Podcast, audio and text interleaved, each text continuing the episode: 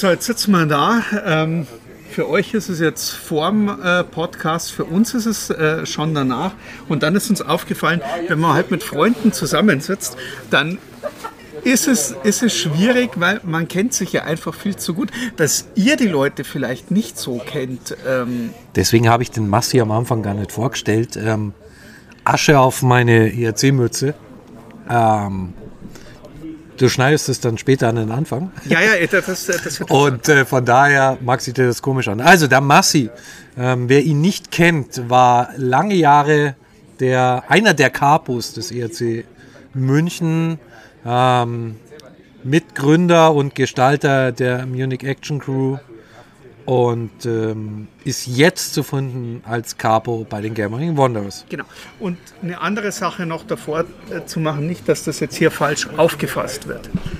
Es geht uns darum, dass wir gesagt haben, wir wollen die Sommerpausen nutzen, um auch mal ein paar alte Gesichter des EHCs wieder rauszuholen. Deswegen haben wir auch schon Sachen, äh, Folgen gemacht mit Martin Buchwieser und, und, und, und so Geschichten, die man früher kennt.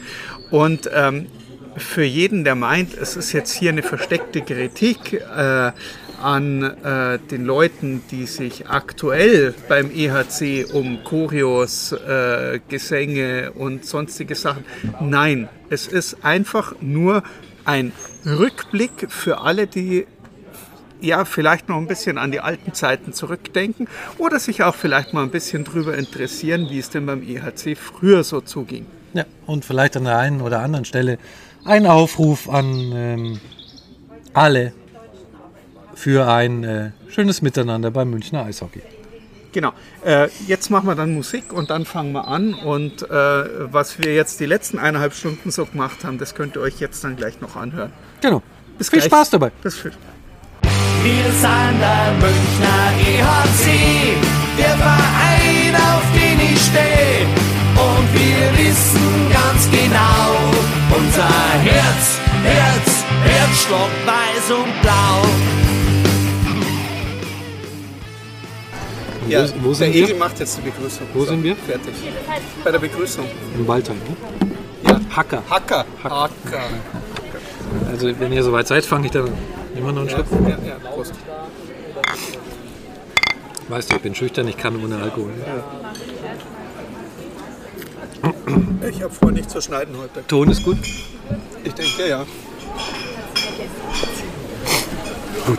Dann fangen wir an. Kann ich jetzt? Ja, wir sind schon Okay. dran. Also, Naja, dann äh, fangen wir an. ja. Ich mach's mal wieder Flo. Servus und herzlich willkommen. Packmas, Ausgabe 141 aus dem Waldheim in schönen Großader. Ähm, übrigens angemerkt von Hacker betrieben. Und ähm, der Sebi ist bei mir. Hallo Sebi. Servus Egel. Und zu zweit wäre ja blöd. Und deswegen haben wir uns heute jemanden eingeladen, der eine lange, lange, lange, lange Münchner Eishockey-Historie hat. Länger als ich zum Beispiel. Und äh, jetzt des Öfteren in Germering rumturnt. Servus, Massi. Servus, grüß euch, hallo zusammen. War das jetzt so recht, Herr Strasser? Ja, doch, ich denke, das, das passt ganz gut. Ja. Gut. Übrigens auch einer der Gründe, warum ich damals beim Eishockey geblieben bin. Also äh, angefixt wurde, äh, mitgenommen wurde und dann halt äh, gleich Vollgas mit dabei war. Also verdanke ich dir jetzt den Sebi. Ja, Sozusagen, ja, alles du mal. verdankt. Ja. Äh, ich sag das jetzt richtig, mich, mir, äh, Dich? dem Massi. Okay. D d d d gut, wie ist das Ja. zugegangen? Erklär mal. Ja, Ja, wo soll ich anfangen? Also meine ersten Sporen, wenn ihr so wollt, liegen sehr weit zurück. Also ich bin selber 78er Baujahr. Dann war es so ein bisschen Mitte der 80er Jahre. Das Übliche, dass du mal zum Fußball mitgenommen wirst vom Papa im Olympiastadion damals. Ist ja, glaube ich, auch kein Geheimnis, dass ich fußballerischer Roder bin. Und dann haben wir im Olympiastadion halt so die Fangesänge. Das finde ich als Kind natürlich schon mal ziemlich cool. Und ich glaube, dann war es um 89, 90 rum. So mit 11, 12 mein erstes Spiel. Hedos München, ich glaube, es war Olympiahalle, damals 12.000 Leute gegen Preußen Berlin. Und wenn du das Olympiastadion gewohnt bist und dann auf einmal stehst du in dieser Halle und da sind 12.000 Leute und das geht ab und da ist eine Stimmung drin. das hat mich sofort fasziniert. Natürlich braucht man nicht reden, der Unterschied zwischen Olympiahalle und Olympiastadion damals. Also von der Stimmung geil, der Sport. Damals auch noch ein bisschen, ja, soll ich sagen, brutaler oder, oder na, ein bisschen anders als heute. Es war mehr erlaubt, sagen wir es mal so. Da gab es also auch mal durchaus äh, Prügelszenen und kurze Strafzeiten und dann ging es wieder weiter. Und also hat mich total fasziniert und eigentlich schon immer bis heute natürlich vor allem auch das Geschehen auf den Rängen. Nicht nur der Sport an sich war natürlich schneller und mehr Tore und alles ein bisschen mehr Action als im, im langweiligen Fußball, der damals noch mit Rückpass und hin und her, also ein bisschen, bisschen äh, nicht langweilig, wenn man Fan ist, aber im Vergleich zum Eishockey natürlich viel, viel langsamer war und auf der kleinen Eisfläche und die Stimmung. Und das hat mich total gefuchst, da wollte ich jetzt, wollte ich jetzt öfter hin.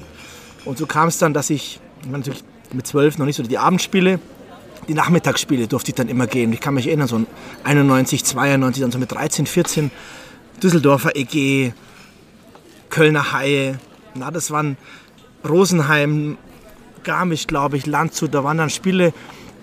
Ich kann mich erinnern, das stand es damals in der, in der Halle in Dreierreihen im Stehplatz. Also ich war immer Südkurve, weil Nordkurve war ausgeschlossen.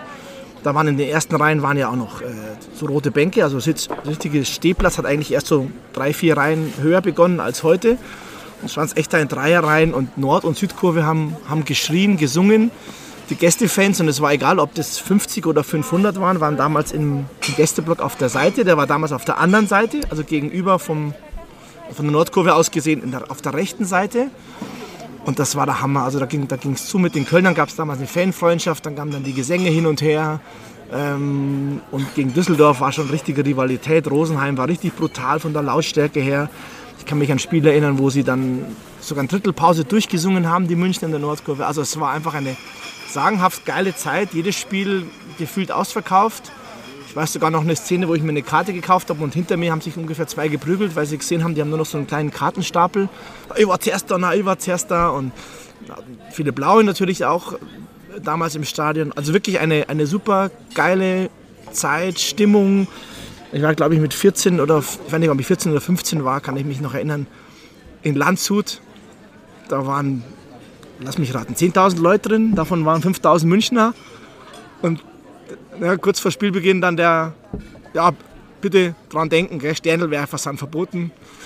Um mich, um mich um die ganzen, um, der Klassiker, um mich um die ganzen Münchner haben nur gelacht und ich dachte mir, ja, weiß nicht, was das jetzt soll. Und dann zwei Minuten später ging das Licht aus und dann ging halt 5000 Sternelwerfer an und die ganze Kurve hat gebrannt und äh, kamen halt die drei Dorfpolizisten rein und haben so, ah, okay, komm, und sind wieder raus. Äh, und da ging es dann auch also unabhängig davon, dass es auch außerhalb des Stadions ordentlich zur Sache ging, ohne ins Detail zu gehen. Wie gesagt, wir waren mit 15 dann noch ein bisschen außen vor. Aber das war einfach geil. Ne? Das war einfach eine geile Zeit fürs München Eishockey.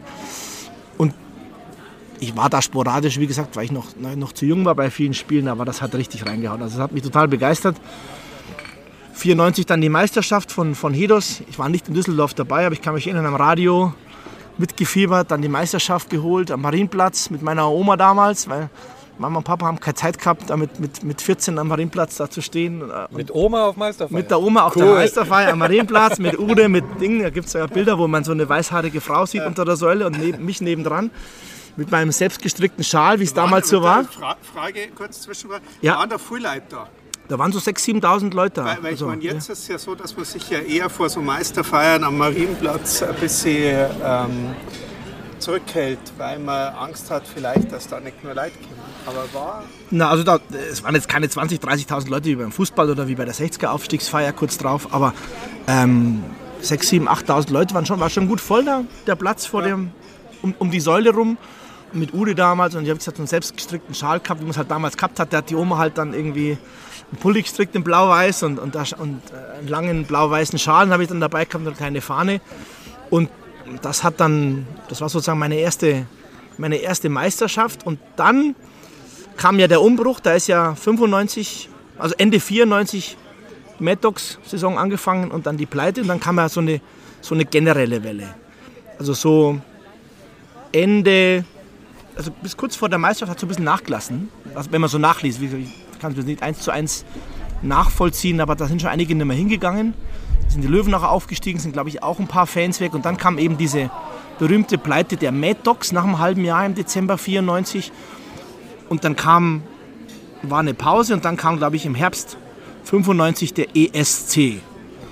So glaube ich in der, weiß nicht, ob die in der, in der Bezirksliga oder Landesliga angefangen haben, aber die waren relativ weit unten. Da waren dann halt keine 8000, sondern noch 2000 Leute drin.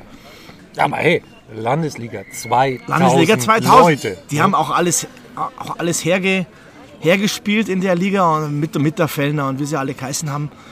Und da habe ich eigentlich dann so richtig angefangen. 95 habe ich meinen Fanclub sozusagen gegründet, die Munich Supporters. Die gibt es ja offiziell bis heute noch. Also in dem Sinne nicht mehr äh, aktiv natürlich, aber 95, also tatsächlich jetzt äh, bald 30 Jahre her, dass ich meinen Fanclub gegründet habe. Und wir haben damals angefangen, weil ich damals wie gesagt, bei Hedos immer in der Südkurve war und Nordkurve immer relativ voll war, haben wir angefangen, also im Freundeskreis so mit fünf, sechs, sieben Hanseln eigentlich in der Südkurve Stimmung zu machen. Weil ich kannte das eben so, dass Nordkurve, Südkurve so ein bisschen zusammen singen. Wir haben dann aber natürlich auch ein bisschen den Einfluss vom, vom Fußball. Wie gesagt, als halbe Italiener hast natürlich verfolgt, was da in Italien so passiert. Diese Ultrabewegung, kommen wir vielleicht nachher zu dem Thema auch noch was dazu sagen. Also natürlich ganz andere Voraussetzungen, als man heute unter dem Thema Ultra verspricht. Aber ich würde mal sagen, wir haben uns, ich habe uns auch nie als Ultra bezeichnet, aber ultra begeistert. Also Sachen wie jetzt rhythmisch einklatschen, Fahnen, kleine Choreos organisieren, ähm, weg vom, vom Trikot trommeln, sondern vielleicht so ein bisschen andere Gesänge mal einführen. So, das war so der, der Gedanke dahinter. Das haben wir dann so durchgezogen, teilweise mit zwei, drei, teilweise mit zehn, zwölf Leuten. Und bei der Mannschaft kam es ganz gut an. Der Nordkurve kam es nicht so gut an. Da war natürlich damals so der Gedanke, die wollen sich abspalten und die jungen Wilden und die wollen alles anders machen. Und na, da war man nicht so beliebt damals zu dem Zeitpunkt im Stadion. Aber wir haben das durchgezogen und haben dann halt so verschiedene, ja, mal gegen, gegen sagen, wir haben es immer Bauern genannt, das darf man eigentlich gar nicht so lange sagen, gegen, gegen Mannschaften, Doch, doch, doch. vom, La- gegen Mannschaften vom Land haben wir halt dann so angefangen, so Mu-Schilder hochzuhalten oder Kühe oder melkt die Kühe. Ähm, Solche Sachen haben wir dann so ein bisschen uns unbeliebt gemacht und äh, Gästeblock war Beim ja, Gästeblock war ja oder bei direkt- den Heimfans? äh, ich glaube bei beiden so ein bisschen.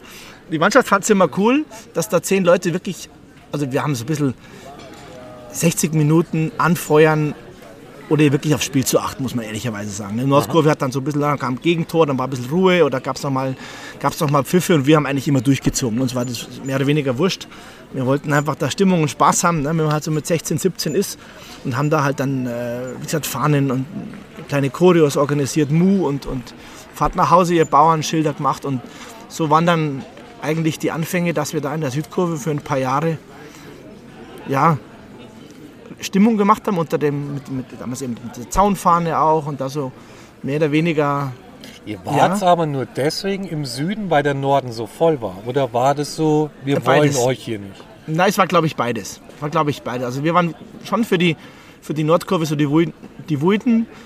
Wir haben auch damals gab es über den Gary auch eine Stadionzeitung schon. Da gab es dann auch immer wieder so Kommentare von uns zum Thema Stimmung oder man sollte dann Lieder einreichen. Haben wir halt dann 15 DIN A4 Seiten mit Liedern, die wir umgedichtet haben, eingereicht. Und dann waren die halt alle schon ein bisschen, ja, die, die Jungen da drüben, ne? wie, wie man es eigentlich immer hat, dass die Älteren sagen, oh, Mike, ich gehe schon viel länger zum Eishockey was wollt ihr eigentlich?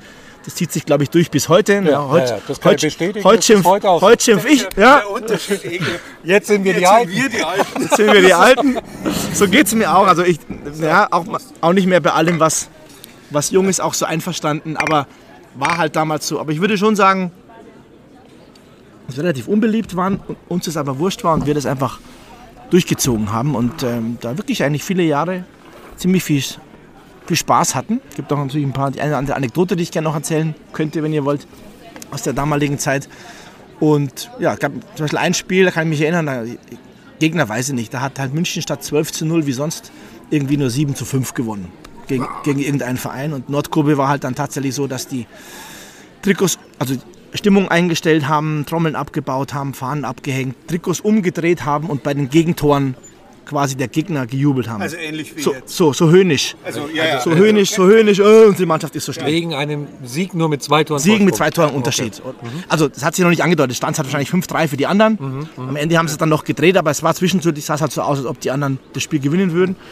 Und wir haben halt dann wirklich 60 Minuten weitergesungen, die Mannschaft angefeuert und auf geht's und geht noch und ne, nichts Böses, so kein Wir sind Münchner und ihr nicht, wie die Nordkurve, sondern halt einfach weitergesungen. Und dann war es tatsächlich so, dass nach dem Spiel die Mannschaft rausgekommen ist, zur Südkurve gefahren ist, hat sich bei uns bedankt mit Laola-Welle und Klatschen, Schläger gehoben und ist wieder rein. Und waren bei der Nordkurve halt nicht. Wer will sie ihn verdenken? So. Also, Ja, und das war halt der. Zeitpunkt, wo die alle natürlich dann äh, gegen uns gewettert haben. Ne, das war so ein bisschen der Zeitpunkt, wo wir natürlich noch unbeliebter waren. War uns zu damaligen Zeitpunkt aber, aber wurscht. Aber wie gesagt, das haben wir eigentlich so bis 99 durchgezogen. Zu der Zeit komme ich dann noch, aber das war so die, die wilde Anfangszeit, wenn ihr so wollt. Gab da auch noch zwei, drei ganz coole Geschichten. Könnt ihr gerne noch erzählen, wenn ihr so, Anek so Anekdoten angebracht ist. Ist es in Ordnung, wenn man da so ein paar, was Also, ihr, ihr müsstet jetzt mal den Massi sehen können, wie seine Augen leuchten, wenn er von der alten Zeit berichtet. Das ist, äh, Also meine beste Zeit kommt noch. Es war natürlich dann später die Zeit mit der Action Crew. wird aber noch besser. Es wird noch besser, aber das war tatsächlich schon, also ich kriege tatsächlich goldene Augen, wenn ich mir das dran denke, wie das damals so war. Also Eishockey war meine beste Zeit, muss man, muss man ehrlicherweise sagen. Damals waren wir natürlich noch ein bisschen jung und auch unbedarft. Natürlich auch im anderen Punkt hatten die, die anderen sicherlich auch recht, dass es uns wurscht war. Aber das Beispiel mit der Mannschaft habe ich jetzt eben zum Beispiel erzählt, dass die halt nur zu uns gekommen sind, dass wir eben diese, diese Schildchen hochgehalten haben.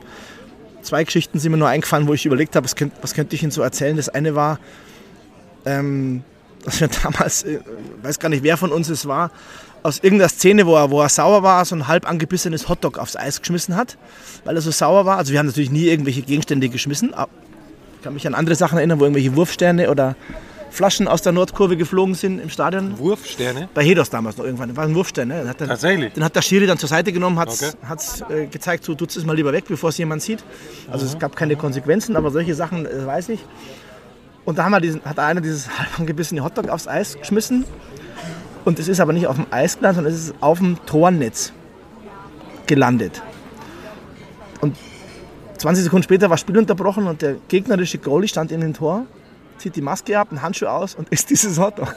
also, saugeile Szene, lacht uns noch, winkt noch in die Kurve äh, und isst dieses Hotdog. Und äh, das war eine ziemlich skruse Szene, aber wir haben natürlich gefeiert danach. Ne? Den Rest des Spiels haben wir natürlich den Torwart gefeiert. Und die zweite Geschichte ist eigentlich eher andersrum. Wir haben natürlich schon immer auch ein bisschen, wir standen in der Südkurve, haben wir die Torhüter also entsprechend öfter gehabt von den Gegnern und haben dann äh, das eine oder andere Mal die Torhüter auch ein bisschen veräppelt.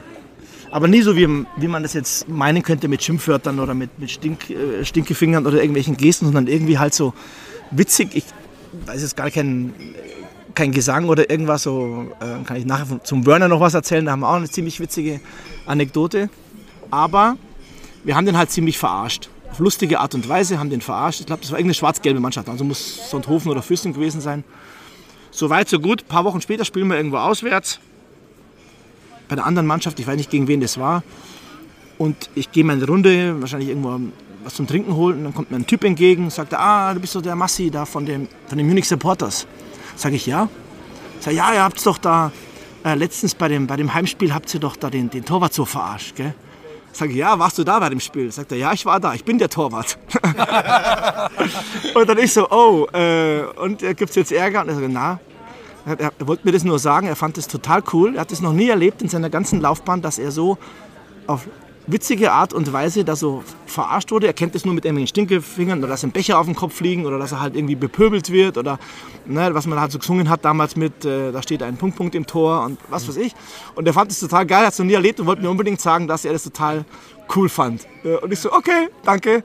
Ja, ähm, hat mich natürlich ein bisschen bestätigt in den Weg, den wir damals gegangen sind, aber war in dem Moment so perplex, weil ich da stand und er so, ja, ich bin der Torwart. Also, ähm, ja, das war so ein bisschen jetzt mal so die, die Anfänge, wenn ihr so wollt. An welcher Stelle kommt es ja, der, die, deswegen ist der Sevi da geblieben ins Spiel? Das muss ich jetzt noch mal fragen. ist der Sevi? Also, Ja, das der- der- war ja die Startfrage, war ja, der Sevi ist wegen Massi beim ja. Eishockey hängen geblieben. Ja, der, der, der Sivi ist ja in der Bayernliga dazu gestoßen. ne? Ich glaube, zweites Spiel oder so. Beim EHC dann, oder? beim EHC. Also ähm, mein, mein bester Spätzl wollte mich ja immer mitnehmen, schon zum, äh, zu den Barons damals. Und da hatte ich aber überhaupt keine Lust. Ich war so, so null Sport begeistert. Also Sport hat mich überhaupt nicht interessiert. Eher, keine Ahnung, Musik, weggehen, keine Ahnung, Kunstpark. Äh, das war so mein Wochenende. Und irgendwann hat er dann gesagt, so jetzt aber, ähm, jetzt gehst du mal mit. Und ähm, ich weiß nicht warum. Ich habe gesagt, okay, gut, dann komme ich mit. Und ähm, ich weiß nicht, welches Spiel Bayernliga war das. Das war irgendwas gegen, äh, nicht Fürstenfeldbruck, irgendwas, irgendwas anderes und dann war es 11, 11, äh, 11 1 oder 11 2 ist das Spiel ausgegangen, Bayernliga damals und ähm, so die, die glorreichen Zeiten mit Schwele und, äh, und Ding und äh, äh, von Schilcher, glaube ich, kam dann noch dazu und ja, sein, ja. äh, ja, ja, genau und ähm, dann kommst du in diese Halle rein und ich glaube, es waren nicht so viele Leute da drin. 2002, ir- irgend sowas. Wenn Aber. Bayernliga Irgend sowas. 2000, jetzt mal, mal ehrlich. Ähm, Ja, ist, teilweise freuen wir uns über 2000 für die, in der Champions Hockey League. Also ja, man darf das nicht zu tief hängen. 2000 Leute in der Bayernliga finde ich schon ziemlich stark. ja. Da, ja, aber dann bin ich halt gleich reingekommen und habe dann schon so einen Platz in der Nordkurve gehabt. Und äh, dann war halt da gleich richtig Bambule. Also dann war hier, also es war das komplette Spiel war Vollgas. Also es war und es hat Spaß gemacht und es war, es war laut und es war, es war nicht langweilig und egal was da unten passiert, das immer war irgendwas, was dann äh, wieder, wieder witzig war und laut war. Und ähm, seitdem, also bevor meine Kinder dann äh, äh, gekommen sind, aber seitdem habe ich dann echt, glaube ich, kein Spiel mehr verpasst äh, vom EHC, äh, weil es mich so mitgerissen hat und dann äh, Also ich kann mir den Sevi gar nicht anders vorstellen, weil mittlerweile ist es, wenn irgendwo eine schwarze Scheibe aufs Eis fällt, ist der Sevi im Tunnel. nicht mehr ansprechbar. Kann ich verstehen. Geht mir auch so. Beim Spielen bin ich auch nicht ansprechbar. Da geht es wirklich um andere Gedanken bei mir im Kopf. Ne? Was könnte jetzt nächstes zum Singen passen? Was muss man jetzt? Ne? Aber ja, kann ich, kann, ich, kann ich nachvollziehen. Wobei zwischen ESC und EHC war ja noch der, die Barons-Zeit. Das war ja auch wieder ein spannendes Kapitel, das auch wieder negativ geendet ist. Aber ähm, aus, uns, aus unserer Sicht war es so, dass dann ähm, 99 der Wechsel kam. Also eigentlich haben wir uns gegen die DL ausgesprochen. Wir haben damals schon gesagt, dass man hier die DL nicht bevor, ähm, wie sagen, die, die DL nicht so toll findet. Das war damals schon so eine Elite-Liga, ein bisschen so Großstädte. Und dann kam es aber tatsächlich so, dass der, der erste Lizenz, sozusagen Barons Anschütz, sich eingekauft hat, die Lizenz aus Landshut gekauft und ist dann in die DL eingestiegen. Da gab es bei uns auch im Fanclub einen großen Umbruch, sind auch viele nicht mehr gekommen. Bei den Fans, glaube ich, war es ähnlich. Einige haben gesagt, boah, nee, DL so von heute auf morgen ist nicht so meins. Und andere haben gesagt, probieren wir es halt einmal. Ähm, ziehen wir es durch, schauen wir halt mal, was passiert. Waren anfangs, wie gesagt, sehr skeptisch. Und es war dann tatsächlich so, dass wir die ersten Spiele, natürlich auch die ersten Testspiele der Barons damals, auf unserem angestammten Platz äh, in der Südkurve eingenommen haben, aus alter Gewohnheit. Nur da waren halt dann keine 20 Gegnerfans mehr aus Ulm oder, oder 10 Memminger da, sondern da waren halt dann auf einmal 500 Nürnberger, 300 Schwenninger oder 500 Mannheimer da. Und wir haben unser Stiefel trotzdem durchgezogen oder zumindest versucht, aber hat nicht, ist nicht lange durch, gut gegangen. Ne? Das ist natürlich dann bei 500 Schwenningern, die München auch nicht so gut gewogen sind, wahrscheinlich bis heute nicht oder damals auch noch nicht, ähm, hast du echt schnell Ärger bekommen oder hast, erstens konntest du dich stimmlich nicht durchsetzen und zweitens hast du schnell gemerkt, dass da vielleicht doch ein bisschen gefährlich ist, wenn du da dann, wir haben zwar nicht drüber gepöbelt oder nichts gemacht, aber wenn du da halt singst, dass du halt dann, wenn du direkt neben denen stehst, halt ein bisschen, ähm, ja, sozusagen immer aufpassen musst. Und so haben wir dann angefangen, dass wir uns ähm, ja mal im Forum so, gab es damals schon das erste Forum, ja, wir würden doch in die Nordkurve vielleicht wechseln und ähm, weil doch Südkurve vielleicht doch nicht mehr so passend ist. Die Wogen hatten sich auch ein bisschen geglättet, waren sicherlich nicht alle glücklich darüber, aber wir haben uns dann angepasst und hat sich ein, ein Alex gemeldet, ein LXQ aus der Nordkurve. Vielleicht auch wahrscheinlich vielen ein Begriff, der bis heute eigentlich mein, mein bester Freund ist und auch mein langer Weggefährte beim Eishockey äh, dann eben war. Und der hat dann geschrieben, ach bei ihm noch Platz, ihr könnt gern rüberkommen. Und dann haben wir da angefangen, dass wir uns dann eben zum Saisonstart bei ihm hingestellt haben. Das war in der Nordkurve, wenn man aufs Eis guckt, rechts oben, weiß gar nicht welcher Block das ist, also schon auf der, auf der Geraden hinterm Tor, relativ weit oben. Und dann haben wir da einfach so ein bisschen uns durch an die Nordkurve angepasst, haben wir zwar auch mal vorge vorgeschrien, nach und nach auch mal so ein paar neue Lieder eingeführt und mal versucht und das ging dann relativ ja, harmlos und, und, und gut über die Bühne. Und dann glaube ich 2000, also war die Meisterschaft 2000, die, meine zweite Meisterschaft sozusagen mit den Barons damals im, im ersten Jahr. Und im darauffolgenden Jahr oder 2002, ich weiß es gar nicht ganz genau, haben die haben die Barons die Halle ein bisschen umgebaut, haben neue Sitzplätze rein, haben diese roten Bänke rausgerissen. Unter anderem auch in der Nordkurve. Da war, wie gesagt, bis dahin waren unten in der Nordkurve die ersten fünf Reihen waren Bänke, also konnte man nicht stehen. Und dann haben sie da diese, diese Bänke rausgerissen. Dann waren wir auch schon ein paar Leute mehr, die sich zu uns gestellt haben, weil sie gemerkt haben, oh, das ist eigentlich ganz cool hier mit Stimmung.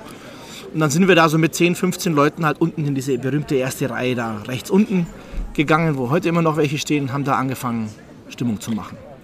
Weil du das Forum angesprochen hast. Ich meine, wir sind, wir sind jetzt in einer Zeit in deinen Geschichten, das war dann noch deutlich vor dem großen Social Media Boom. Ja. Ähm, Ja.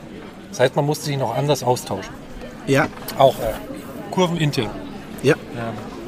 Wir hatten das gemacht übers Forum oder tatsächlich regelmäßig im Biergarten getroffen? Oder? Ja, es gab alles. Also wir haben es natürlich intern regelmäßig auch so getroffen, beziehungsweise haben dann ja angefangen, so ein bisschen die ersten Choreos zu machen. Dass du dich also morgens um 8 in der Halle triffst, obwohl Spiel nachmittags um 6 ist, solche Sachen. Ähm, um uns mit anderen auszutauschen, also wir haben zur damaligen Zeit klar, es gab das Forum, das war aber eher allgemein und ich war noch nie so ein großer Forumsfan, weil dann die Diskussionen auch gerne mal ausarten. Wenn man sich gegenüber sitzt, ist es doch meistens etwas harmloser und einfacher. Was wir damals angefangen haben, ist was ich eigentlich bis heute im Gambering eigentlich auch noch mache, ist das Thema Fanzines. Wenn ihr das noch irgendjemand kennt aus der heutigen äh, Social Media Welt, ist ja alles auf Instagram gepostet und mit Bildern und Videos hinterlegt. Damals hat man tatsächlich, also ein Fanzine ist ein Fanmagazin, wenn du so willst, eine Abkürzung. Da hast du dann also angefangen, dass du deine eigene Meinung zu irgendwelchen Sachen reingeschrieben hast, auch gerne mal kritischer Art. Später wurden dann so Spielberichte draus, hast du dann rückblickend zu den Spielen geschrieben, wie die Stimmung war, wie es drumherum war, was gut war, was schlecht war. Und das haben wir dann mehr oder weniger, und dann gab es auch den, später gab es dann den blauen Boten.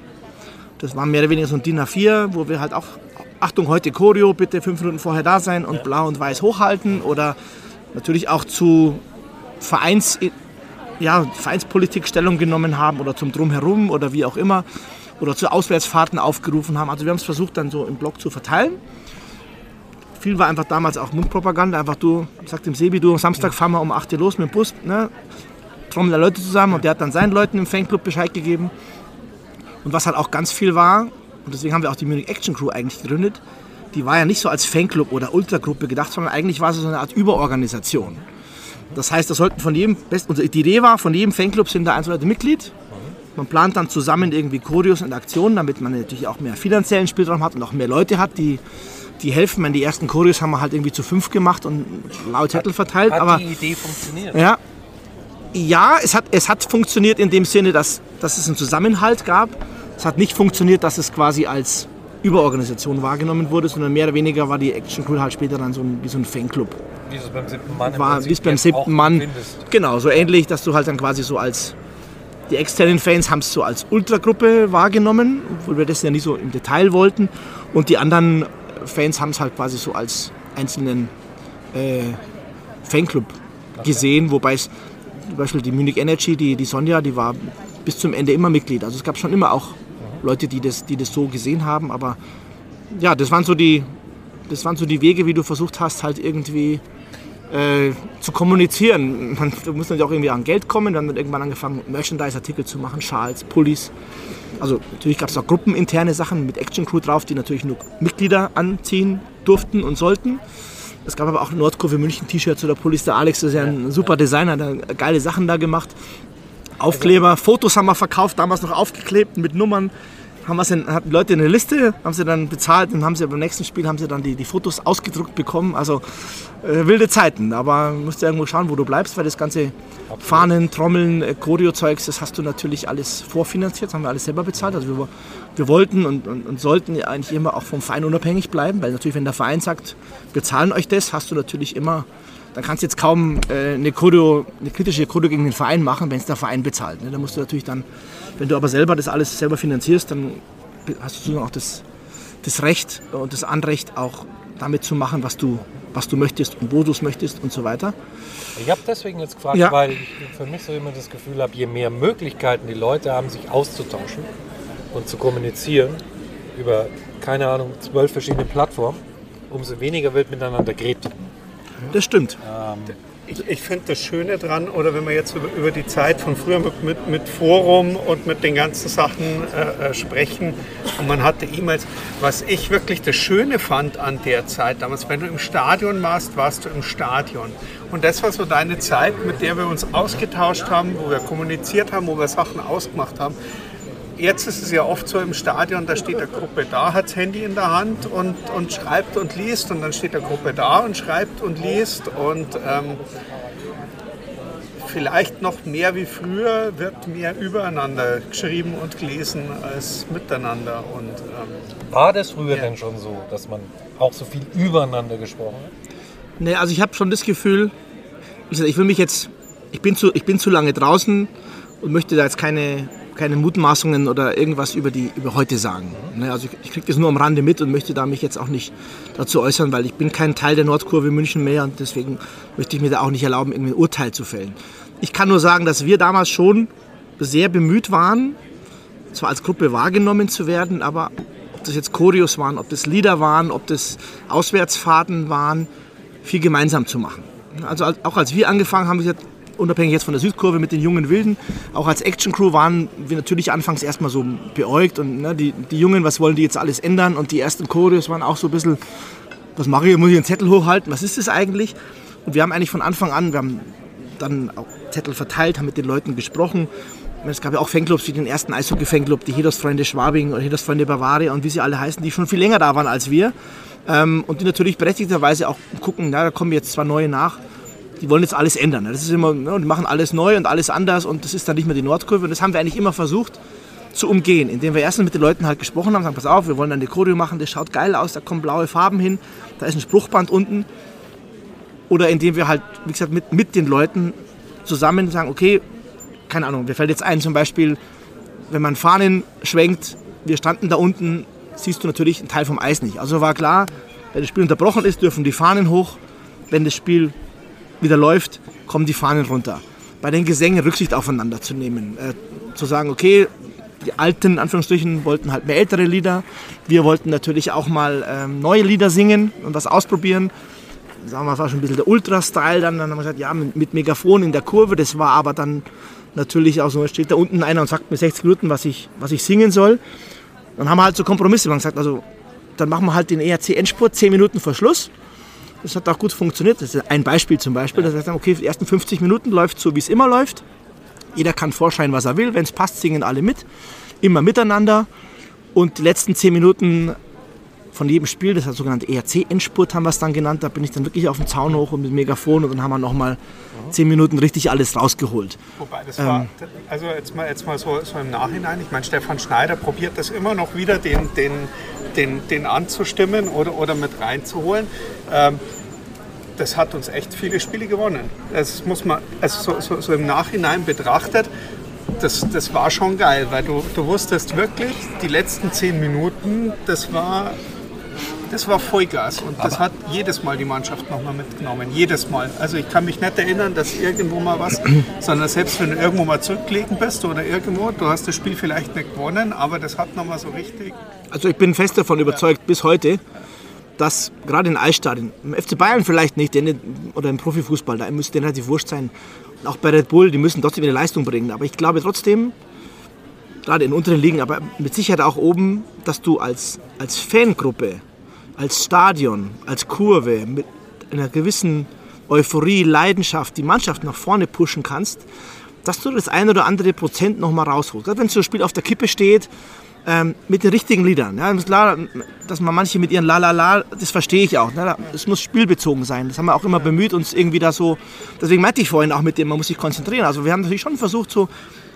Es ist tatsächlich gar nicht so einfach, wie man sich das vorstellt, wenn man da unten steht mit dem Megafon, hat da ja, oder, oder volle Halle, 12.000 Leute um dich rum und jeder denkt, ja, der Depp unten am Zaun, aber es ist tatsächlich gar nicht so, ne, weil du musst natürlich einerseits das Spielgeschehen ein bisschen beachten, die Gesänge müssen passen, müssen aber auch ein Gespür für, Gespür für die Kurve ein bisschen ja. haben. So was könnte jetzt passen. Klar, es gibt natürlich immer einen Peitschleder, aber äh, wenn jetzt da, keine Ahnung, der Gegner, es steht gerade 1-1, der Gegner ist am Drücker, hat äh, 5-3 Überzahl, ja. dann brauchst du nicht irgendwie mit Schallparade anfangen und sagen, la la la, EHC, ole, sondern ja. da musst du irgendwie, na, und jetzt ein Pfeifkonzert, ja, und danach, und dann kommt das Tor und dann kommt wieder ein Lied, also da musst du schon ein bisschen gucken, was passt jetzt und das war tatsächlich, also äh, es ist nicht unanstrengend. Ne? Du bist gedanklich schon, du singst was, stimmst was an, du bist schon überlegen, was könnte als nächstes passen, guckst wieder aufs Spiel. Und da haben wir eigentlich immer bemüht, das möglichst gemeinschaftlich zu machen und zu versuchen, das eben. Also das Ziel war immer, eben nicht wie manche Ultragruppen das machen, um es jetzt mal böse zu sagen, die singen so ihr, so 50 Leute machen so ihr Ding, ziehen das durch und der Rest der Kurve macht entweder was anderes, macht nicht mit oder ist beleidigt, weil die nicht mitsingen. Ähm, sondern eigentlich immer, nicht immer geklappt, aber meistens, geile Stimmung hast du nur, wenn alle mitmachen oder möglichst alle. Du hast immer die einzelnen Kandidaten, die drinstehen, die nichts mitmachen wollen oder im Stehplatzbereich sind, weil es halt billiger ist. Das ist auch in Ordnung, haben auch ihre Berechtigung. Aber, wir haben wirklich das- versucht, alle mitzunehmen. Das Waren war das das. tendenziell viele, meinst du, oder war es damals, also wenn ich mir alte Bilder anschaue, von, du postest ja. auf deinem Instagram-Account auch viele alte Choreos und so. Ja, Äh, so eine äh, gefühlte- Sagen wir nochmal ganz kurz zwischendurch. Der Instagram-Account heißt. Ähm, First Hockey Ultra habe ich mich genannt. Können wir Genau. auch in die Shownotes packen. Ja. Ja, Ähm, sehr gerne. Also da habe ich natürlich also alte Sachen, alte Choreos und Bilder. Ja, Für, für mich gefühlte Wahrnehmung, und das ist Ja. wirklich nur von außen betrachtet. Ich habe immer so das Gefühl, damals haben aber auch die, die nicht zum Kern eurer Gruppe gehört haben, Ja. alle mitgemacht. Ja. Es war auch, also, auch von außen mehr Akzeptanz für euch, die da, sagen wir mal, verantwortlich versuchen, das äh, Ja. stimmungstechnisch zu organisieren, so groß, dass alle mitgemacht. Ja, es hängt aber, glaube ich, damit zusammen, dass wir, wie gesagt, von Anfang an, klar haben sie mich anfangs skeptisch beäugt, aus der, aufgrund der Vorgeschichte mit der Südkurve, aber wir haben eben versucht, alle mitzunehmen, wirklich mit den Leuten zu reden. Wir haben, glaube ich, relativ schnell bewiesen, dass es eine Bereicherung ist, dass es eine geile Stimmung, dass wir, dass wir okay sind, dass wir keine, also so Ultras wie damals, äh, wie heute mit, mit Fahnenclowns, das gab es ja damals noch nicht. Du hast ja auch mit den Augsburger, mit den Schwenningen, da kommen wir noch dazu, gute Gespräche geführt und so weiter. Also du musstest ja nie irgendwie Angst haben, du warst einfach, hast dich auf den Rängen gemessen. Dann hast du natürlich dann die ersten Choreos gemacht, Leute haben das gesehen, dachten, boah, das schaut ja geil aus. Na, das ist ein schönes Bild in der Kurve, da ist dann irgendwie blau-weiß und großes Plakat und so. Leute haben gemerkt, okay, wenn ich da mitmache, dann ist das ein schönes Bild. Die haben die Stimmung aufgesaugt und äh, ich glaube, es kam auch dazu, wir haben eben angefangen beim EHC Landesliga. Da, klar hast du viel gewonnen und bist auch relativ schnell aufgestiegen, aber es, es war nicht nur das Sportliche, sondern bist hingegangen, wie du sagst, um Spaß zu haben. Na, das war ein Freundeskreis. Du hast nicht jeden gemocht im Stadion, bis heute. Meine, Es gibt immer Leute, die du sympathisch oder unsympathisch findest, aber du hast Respekt voneinander gehabt. Die Jungen haben Respekt vor der Leistung der Alten, gesagt, ja, was geht seit 20 Jahren dahin, finde ich toll. Jedos-Zeiten habe ich auch noch, wie gesagt, am Rande mitbekommen. Sag ich, war geil damals, hätte ich auch gern wieder. Und die, die Älteren haben gemerkt, die Jungen sind gar nicht so schlimm. Ne? Die machen jetzt keine Randale oder Bambule oder, oder irgend, sondern die, die singen halt, haben ein paar neue Lieder, das klingt eigentlich ganz cool. Ähm, die nehmen auf uns Rücksicht. Also es war immer so versucht, ein bisschen den, den Mittelweg zu finden, um zu sagen, wir wollen geile Stimmung. Und worauf wir eben auch immer geachtet haben, war so ein bisschen, ich sag mal, subtiler Humor. Ne? Also äh, auch da wieder vielleicht ein, zwei Anekdoten. Also zum Beispiel die, wir haben ja die Lizenz von Landshut damals gekauft gehabt, äh, die Barry, also bei Barons Zeiten. Und es war ganz klar, die, die ersten Spiele, als die Gästefans kamen, sind die erstmal ins Stadion, haben erstmal Landshut, Landshut, ne, so 100 Leute. Und die ganze Nordkurve, 2000 Leute, haben mit Landshut, Landshut äh, geantwortet. Und dann waren die drüber erstmal perplex, weil die haben damit gedacht, dass du irgendwie jetzt rüberpöbelst oder irgendwas. Und dann kamen halt nur irgendwelche. Das ist Äh. heutzutage, wenn wir Bullenschweine mitsingen. Ja, genau, das verstehe Ja, ja. Was auch äh, den, Ironie den verstehen, einen oder verstehen die, genau, völlig aus dem Konzept verstehen die, ah, das verstehen die allerwenigsten Ironie. Äh, oder ich kann mich an eine Choreo erinnern, wo wir ähm, das Beste an Nürnberg, die, Autoba äh, die Autobahn nach München. Ne, da steht nicht drauf, ihr A. Punkt, Punkt, Punkt oder irgendwas. Da sind die voll ausgerastet. Aber die Nordkurve hat sich kaputt gelacht oder die Stützplätze und als die anderen das, die, die Choreo gesehen haben, haben sie gesagt, hey, habt ihr super gemacht. Also ne? ich finde, glaube ich, So. du hast gerade eh schon was Wichtiges gesagt, dieser Respekt voreinander, ähm, der sich ja nicht nur in der eigenen Kurve widerspiegelt, sondern anscheinend dann auch in Richtung gegnerische Mannschaft, gegnerische Fans. Ähm, Das ging schon ab gegen Augsburg. Ja, und, ja, und da ist schon gepöbelt. ja Da, abgehen, um da sind auch, denen auch. Wörter gefallen. Aber im Gegensatz zu heute, wo du um jede Fahne aufpassen musst, wenn du irgendwo Ja, auswärts äh, mit Das ein paar. Leuten hinfährst, äh, selbst mit den Augsburgern, mit den, wir haben damals Fanzines, haben wir, haben wir eben sogar getauscht. Wir sind nachher, eu- eure Choreo war ja, war ja cool, ja, aber dafür wart ihr deutlich lauter. Ne? Da, hast du, da hast du miteinander, hast du miteinander gesprochen. Ne? Wir haben auch lustige Sachen gemacht. Ich kann mich eben auch noch erinnern, zum Beispiel in Augsburg. Ähm, damals war der Gästeblock ja direkt noch neben dem Heimblock. Das wurde dann mit so einem rot-weißen Mantel wurde das abgesperrt. Und da gab es so ein Schild, da stand Gästeblock drauf. So ein gelbes Schild, schwarze Schrift. Das haben wir ausgemessen. Und beim zweiten Spiel sind wir ins Stadion einmarschiert und haben dieses Schild als Gästeblock in der Originalschrift nachgedruckt gehabt und haben das da drüber geklebt. mehr haben wir eigentlich gar nicht gemacht. Und die Münchner haben alle sich kaputt gelacht und die Augsburger waren voll am Ausrasten. Und das meine ich mit subtiler Humor. Du schreibst ja nicht drauf, ihr seid alle Punkt, Punkt, Punkt. Du schreibst Gästeblock hin oder du schreibst halt äh, irgendwie Beste an Nürnberg, Autobahn und so nach München oder, oder solche Sachen. Das, das haben wir versucht ähm, so ein bisschen mit einfließen zu lassen. Natürlich waren auch viele Schimpfwörter dabei. Ich will jetzt gar nicht so tun, als ob wir hier sind. Ne? Das ist natürlich schon, dass es da auch mal abging. Aber ähm, im Großen und Ganzen, wie du sagst, alle mitnehmen, gewissen Respekt vor gewissen Szenen hast du natürlich auch immer gehabt, auch wenn du auswärts gefahren bist und so weiter. Aber es war nie so, dass du da jetzt äh, ständig dieses Gepose, Gepöbel irgendwie hattest und Polizeiabsperrungen hattest, sondern das bist, klar gab es damals auch Ärger. Also jedes Zeiten war ja noch schlimmer, aber ähm, es war ein gewisser Respekt und Kommunikation, wenn ich es mal so nenne. Also wie gesagt, ob du jetzt im Fernsehen über dich geschrieben hast, ob du Bilder getauscht hast, ob du innerhalb der Kurve auf dazugegangen bist, wenn es ein Problem gab. Ja, ihr müsst mehr alte Lieder singen, ihr müsst mehr, keine Ahnung, die Fahnen bitte runter oder wie auch immer. Dann hast du da versucht, das irgendwie umzusetzen. Ging nicht immer alles. Wir sind natürlich auch viel gemeinsam auswärts gefahren. Also du hast jetzt nie einen Action Crew Bus gehabt, sondern bist dann mit den anderen mitgefahren, dann kommst du zwangsläufig ins Gespräch und tauschst dich aus und dann siehst du, ja, eigentlich ist der ja gar nicht, die sind eigentlich ganz cool und dann, ja, die ist halt ja eigentlich auch ganz nett und so. Und dann gab es dann noch Fantreffs, gab es noch Fanclub-Treffen, da gab es Aber viel auswärts Na, also, gefahren ist auch so ein Stichwort. Wa- wa- Was würdest du sagen? ja, Was heißt viel auswärts gefahren? also ich war, ich war nie ein Allesfahrer, muss ich dazugeben. Nee, Ich ich war nicht, noch nie einer, der jetzt wirklich, Nein, bitte nicht. Ich, ich habe Spiele ausgelassen letzte. Aber, ja. zweimal Iserlohn dieses zum Beispiel. Aber, ähm, aber nee, ich meine eigentlich eher nicht von der Häufigkeit, sondern von der Menge. von der Menge. Ja. Ja, also, die, also die coolste Zeit mit der Menge war natürlich die Landesliga, Bayernliga, Oberliga-Zeiten. Ne? Also wenn du dann, also meine Mal ersten Jahre, Wege na, wenn du jetzt in Bad Aibling, ich meine, da kamen waren 1200 Zuschauer, davon waren 1100 Münchner, äh, 10 Rosenheimer und, und ein paar Neutrale und drei Aiblinger Fans. Ja? Oder in Lechbruck, wo wir die ganze, ganze Stadion voll gemacht haben, na, wo ich immer von der Uhr weg musste, weil der, weil der Schiri die Uhr nicht mehr gesehen hat. Ja. Ähm, oder St. Christina Hang in Ravensburg. Okay, ja, also, jetzt nehmen wir mal ja. Liga 2 zum Beispiel, ja, wo es schon weitergeht, wo du auch mal nach Bremerhaven oder wer halt da so rumhüpft, ist, äh, muss auch immer viele oder auch Also ich kann mich an Spiele, das war glaube ich Barons Zeiten, wo wir zu 12 in Schwenningen nur waren, äh, erinnern. Ich kann mich aber auch an das Aufstiegsspiel erinnern, wo glaube ich, weiß nicht, 200, 300 Münchner da waren. Also, Also es es, war hat, es, hat, es hat schon oder? immer, es, war schon immer schwankend. Ähm, der Münchner an sich war schon immer auch sehr individuell, also individuelle Anreise und auch Platzsuche, immer schön an Wellenbrecher, also ja nicht zusammenstehen und irgendwie einen gemeinsamen Block machen. Außer es gibt natürlich nur einen kleinen Block. Also es ist Ähm, jetzt keine aktuelle Krankheit, sondern du würdest sagen, es war schon immer so. Ich weiß nicht, ob es heute immer noch so ist, das ist kann ich so. wieder nicht Ja, beurteilen, so, aber ähm, ja, nicht mit dem und neben dem stehen, sondern da mein eigenes Ding irgendwie durchdrehen, aber äh, also auswärts waren immer Leute dabei, also das war immer, immer, auch, immer auch gut, aber ähm, wir hatten natürlich nie die Masse wie andere. Also wenn ich mal das Beispiel Augsburg zum Beispiel nehme, das war einfach brachial. Gesagt, Wir haben die, glaube ich, in Grund und Boden gesungen, was Kreativität angeht. Wir hatten viel mehr Lieder als die, haben sie auch selber zugegeben. Wir haben natürlich äh, Choreos, da haben wir die ersten Doppelhalter gehabt, äh, Fahnen und sowas, das hatten die alles noch nicht. Dafür waren wir halt beim, beim Derby in Augsburg halt mit drei, vier, vielleicht mal 500 Mann und die kamen halt mit 2000, 2500. Also, ja, also das war schon... Gerücht, was es ja immer noch gibt, früher sind immer 3000 Münchner überall hingefahren, kann man so... Also drauf an, was man, was man mit früher bezeichnet. Zu Hedos Zeiten waren 5000 in Landshut und Rosenheim. Ja, ja, Hedos, ja. Aber Beim, jetzt, jetzt äh, DL2 oder... DEL, DEL war, also Barons war definitiv eher schwach auswärts, würde ich sagen.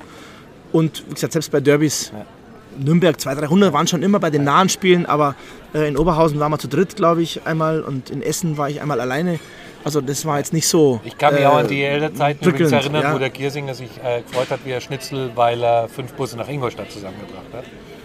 Ja, ja, also die Derbys waren immer gut, das war also- auch in Ordnung. Aber wie gesagt, es gab halt es vergleichbare war Szenen so- wie Augsburg, die Ja. halt mit 2000 Leuten einmarschiert sind bei jedem Spiel. Und äh, auch da muss man sagen, die Lautstärke war einfach der Hammer. Also wie gesagt, die haben halt bloß drei Lieder gehabt, aber wenn die halt AFV gesungen haben, 2000 Leute, dann war halt auch Nordkurve so, uh. Ne? Aber gesagt, war immer okay, hat immer Spaß gemacht. Unabhängig von der, von der, von der Menge an Auswärtsfahrern kann man ja trotzdem Spaß haben, wenn man sich irgendwie zusammenstellt. Aber meine, meine persönlich coolste Auswärtsfahrerzeit war tatsächlich diese ganze Dorftingelei mit dem EHC, wo du halt dann als Großstadt, als als verhasste, arrogante Münchner irgendwo aufgetreten bist und die ganzen Dörfer gerockt hast. Ich kann mir da noch so, einen- so einen Fanmarsch durch Grafing erinnern. Ja, ja, wo die erste Hälfte schon im Stadion war, die anderen sind losgegangen. Genau. Also die, die wirklich von der S-Bahn kurz gewartet, weil die nächste kommt ja in 20 Minuten, 10 Minuten gewartet und die erste S-Bahn voll zieht los und also das war schon äh, Ja. Was ziemlich cool war, im Thema auswärts, kann mich einmal erinnern, im Thema Kaufbeuren. Da gab es noch keinen ausgeschriebenen Gästeblock. Also jeder weiß, wo der Gästeblock ist. In der alten Halle reden wir jetzt wohlgemerkt noch natürlich. Ähm, und es gab auch so eine kleine Tribüne hinterm Tor. Da standen immer so fünf, das war auch nicht der Heimblock, aber waren so fünf Kaufbeurer, die da gestanden sind. Und beim ersten Spiel haben wir uns das angeschaut und haben gesagt, Mensch, eigentlich wäre der Block viel cooler. Und dann sind wir einmal mit 250 Münchnern in Stadionöffnung da gewesen und haben uns in genau diesen Block gestellt. Und ah, da kamen dann die drei Kraftfahrer, geht's weg, das ist unser Block. Und so, ja, Stehplatz. Stand nirgendwo, ne, dann wir Stehplatz. Da kam die Polizei, haben die Polizei gerufen, kamen auch mit drei Polizisten. Ja, hier Stehplatz, ja, okay, super, bleibt stehen. Und dann sind wir da stehen geblieben, haben da hinterm Tor angefeuert. Ein paar Münchner waren dann nach oben, haben Wechselgesänge gemacht. Die Heimfans haben ein bisschen gepöbelt und geguckt, ah, stehen die jetzt da unten? Und äh, witzigerweise, komischerweise, war dann natürlich nach dem, oder zum nächsten Heimspiel der Kaufbeurer war natürlich ein ganz großes Schild dann. Gästeblock und die Orten haben uns natürlich äh, freundlich darauf hingewiesen, dass wir uns doch bitte in den Gästeblock stellen sollen. ähm, aber auch solche Aktionen finde ich total witzig. Ohne dass wir da, wie gesagt, irgendwie Ärger gemacht hätten, aber also, wenn du halt dann da stehst, dann stehst halt da. So, das waren so. So, jetzt glaube ich, machen wir eine kurze Pause, Hackerpause. holen uns nochmal einen Hacker hinterher Sehr gerne. und äh, dann äh, machen wir gleich weiter. Fast nichts mehr. Was mir dazu einfällt, was du gerade erzählt hast, Bleib noch drauf, ja, ja, das erste Red Bull Salut in Garmisch damals, ähm, da haben die gedacht, naja, da sind vor allem Münchner da und hatten für uns eigentlich den Heimblock der Garmischer vorgesehen. Und alle Münchner sind aber automatisch in den Gästeblock am Ja. Garmisch marschiert. Da war aber nur so ein Mini-Bierstand. Der große war im Heimblock und da standen irgendwie 25 Züricher und haben sich total gefreut, dass die so einen riesen Bierstand haben. Ja. die, die haben sich aber auch gefreut, dass das Bier so billig war. Also, Also- das war, also Ganz ehrlich, ähm, gut. macht der Gewohnheit, ne? Ja, apropos Ja. Bier, wir holen uns jetzt einfach mal kurz Nachschub. Ja, ich muss mir noch ein paar Sachen aufschreiben. Mir fehlen gerade noch zwei. Schneiden. Wo waren wir jetzt stehen Mädels, wir geblieben? sind wieder drauf. Also, wir, Ach so, ja dann, Teil 2. äh, wir haben äh, aufgefüllt. Wir haben aufgefüllt. Prost, Zum Wohl. Burschen. Trinke natürlich nur ACE-Saft, wie alle mich noch kennen von früher. Ja, Alkoholfrei, immer gewesen im Stadion. Hacker. Das ist Prost. super. Ja klar, und jetzt sa- sag bitte, was ich trinke. Ähm, Wodka. ich würde so gern jetzt Gin Tonic sagen, aber der Sebi trinkt tatsächlich äh, ein kleines Wasser ohne Fitzelchen von die Zitronen. Ja, Ja. ich habe Also? euch versprochen. Ja, er hat es uns. Nein, eigentlich hast du es mir, hast du es nicht versprochen. Nein, Nein. ich weiß, ich weiß nach der Meisterfeier nicht mehr, wem ich es versprochen Also, Ja. ja. Aber ihr werdet den Sebi nicht mehr wiedererkennen zur neuen Saison.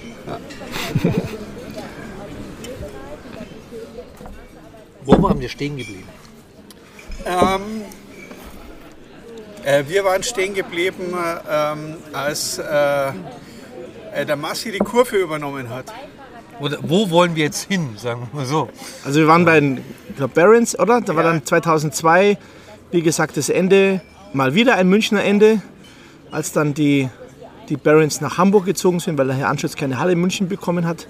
Ist er mit Sack und Pack mit der Lizenz nach, nach Hamburg zu den Freezers oder hat die Freezers gegründet, Die Lizenz, die jetzt in Bremerhaven die jetzt in Bremerhaven ist. Und wir haben mal wieder von unten angefangen mit dem EHC. Also ich habe schon verschiedene E's, Cs, M- MECs und so weiter äh, hinter mir. Und dann kam der EHC und das war eigentlich da auch, wo du gesagt hast, wo du eingestiegen bist, das war so die Zeit, die eigentlich wieder ein Umbruch war.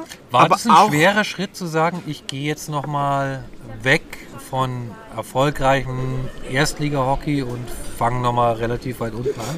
Sportlich gesehen wahrscheinlich ja, aber ich war noch nie so ein Fan, der auf eine Liga bezogen war. Ich habe schon immer in den unteren Ligen fast mehr Spaß gehabt als in den oberen Ligen, weil du natürlich auch mehr Freiheiten hast, wenn du jetzt in Lechbruck und Aibling und, und sonst irgendwo spielst, ähm, als jetzt in der DEL, wo alles so reglementiert und sowas auch immer natürlich immer auch war und natürlich auch mehr Leute auswärts fahren. Aber klar, es war jeder, ja, so nennt, jede Pleite oder jeder Vereinswechsel oder Namenswechsel war natürlich immer mit einem Umbruch verbunden. Hast du lange drüber nachdenken müssen, ob du dabei bleibst? Nein, überhaupt keine Sekunde.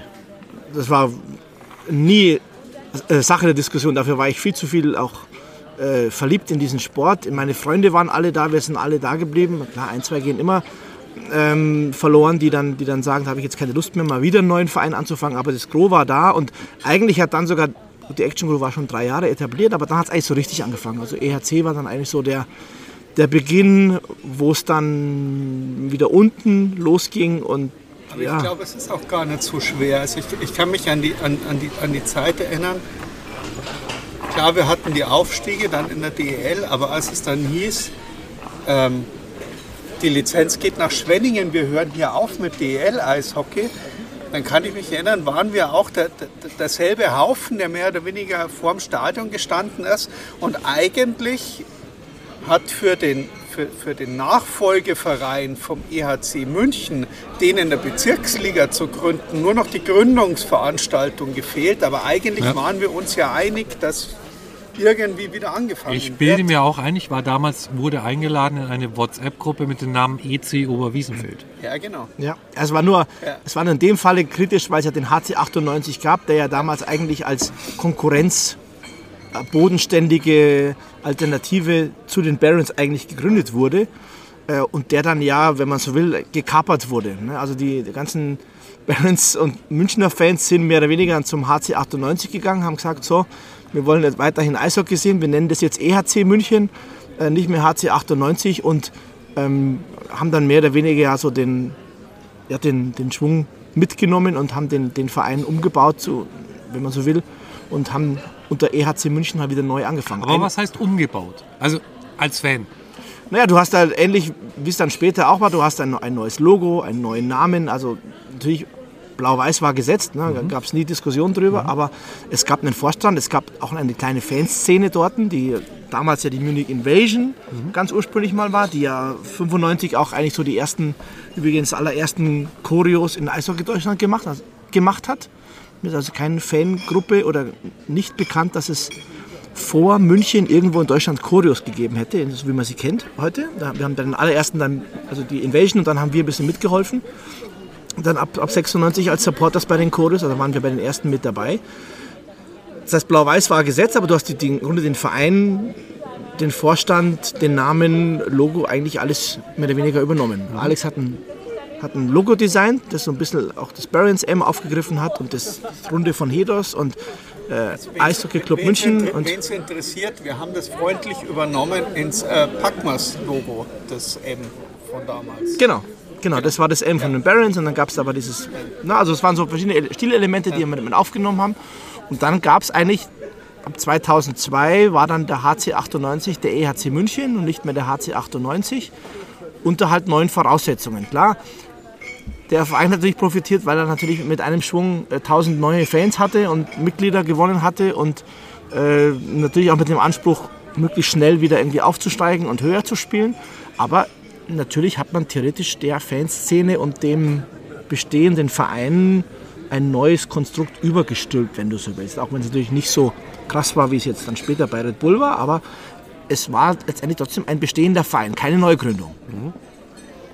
Und dann haben wir da aber losgelegt. Dann haben wir da in der, ich weiß nicht, ob es Bezirksliga oder ich glaube, es Bezirksliga war, glaube ich, HC 98. Wir sind aufgestiegen gewesen in die Landesliga oder Bezirksliga, äh, Bayernliga. Die Bayernliga damals. Da, glaube ich, haben wir dann richtig losgelegt damit. Äh, das war dann auch die Saison, als die Barons nicht mehr dabei waren.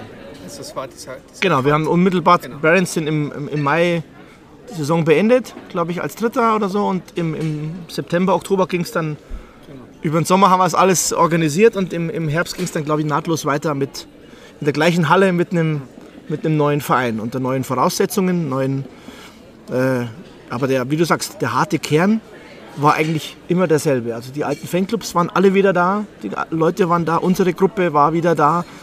Also klar kommen mir wieder welche dazu und ein paar springen ab, aber das Gros, ich glaube, war über, über 20 Jahre gefühlt, war, war, das, war das, Herz der Nordkurve mehr oder weniger, bestand aus denselben Leuten.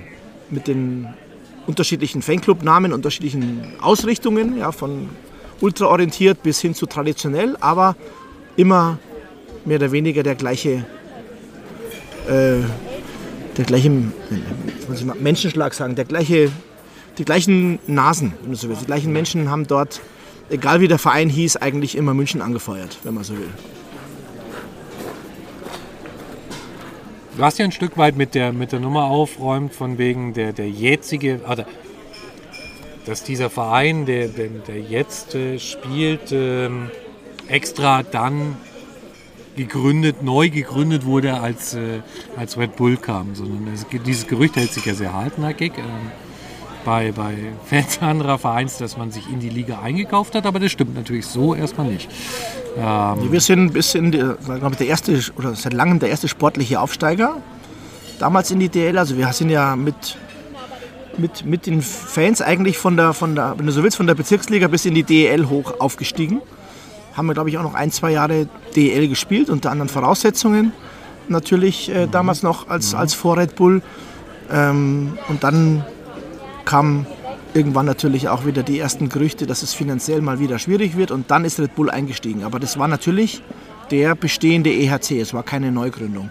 Es fühlt sich für mich, da bin ich ehrlich, wie so eine Neugründung an, aber es ist de facto natürlich ähm, eine, ja, die Aber haben es übernommen. Ja. Es ist auch legitim, wenn einer sagt, ich bin bei dem Team oder bei dem Club von klein auf bis ganz oben dabei gewesen. Lass mich mal kurz dazwischen So wie der Sebi. Lass mich mal kurz dazwischen flohen. Ähm, wenn euch interessiert, wie diese äh, äh, Geschichte damals war mit äh, äh, der EHC hört auf, die Lizenz wird fast verkauft und Red Bull steigt ein. Wir haben vor ziemlich genau einem Jahr äh, die Jubiläumsfolge aufgenommen, äh, auch geteilt mit Christian Winkler zusammen. Äh, ähm, da könnt ihr noch mal reinhören, wie es damals äh, so, also aus Management-Sicht war. Also immer noch Leute dabei, die damals äh, im Kleinen angefangen haben und durchgehend auch bis heute mit Herzblut bei diesem Verein, Team, wie auch immer ihr es nennen wollt, dabei sind. Also die gibt schon. Klar. Die gab es immer. Es gab auch immer welche, die sind welche nach, nach Hedos gegangen, sind welche nach den Barons gegangen. Also es gab natürlich immer welche, die abspringen, die nicht schon wieder einen neuen Verein haben wollten. ne. Wir haben ja da eine bewegte Geschichte in München äh, hinter uns mit verschiedenen Namen. Also die Halle ist immer gleich geblieben und äh, die Farben sind äh, äh, jetzt fast immer gleich geblieben. Und die Leute in der Kurve, äh, so das Gros ist auch immer gleich geblieben gewesen. Aber es gab natürlich immer wieder DL, dann wieder unten anfangen, dann wieder neuen Namen. Also ich habe irgendwann mal gesagt, eigentlich müsste sich München irgendwie Munich Phoenix nennen. Das wäre vom Namen eigentlich so das Beste. sehr. So, du wirst ein toller Vogel, wirst irgendwie deutscher Meister und gefühlt bis zwei Jahre danach wieder, wieder Asche und fängst wieder von, von, von unten an. Das wäre eigentlich so gefühlt der, jetzt nicht mehr, aber früher war das so eigentlich das Gefühl. Vielleicht war auch damals die Stimmung deswegen so gut, weil wir nie wussten, wo spielen wir nächstes Jahr, sind wir noch in der Liga oder fangen wir wieder unten an oder äh, gibt es uns noch? Das, vielleicht hat das auch so ein bisschen zu dem Zusammenhalt geführt. Und du hast natürlich auch immer das Gefühl gehabt, jetzt musst du irgendwie zeigen in der Liga, dass, dass du München bist. Und gerade in den unteren Ligen war natürlich die große, arrogante Großstadt.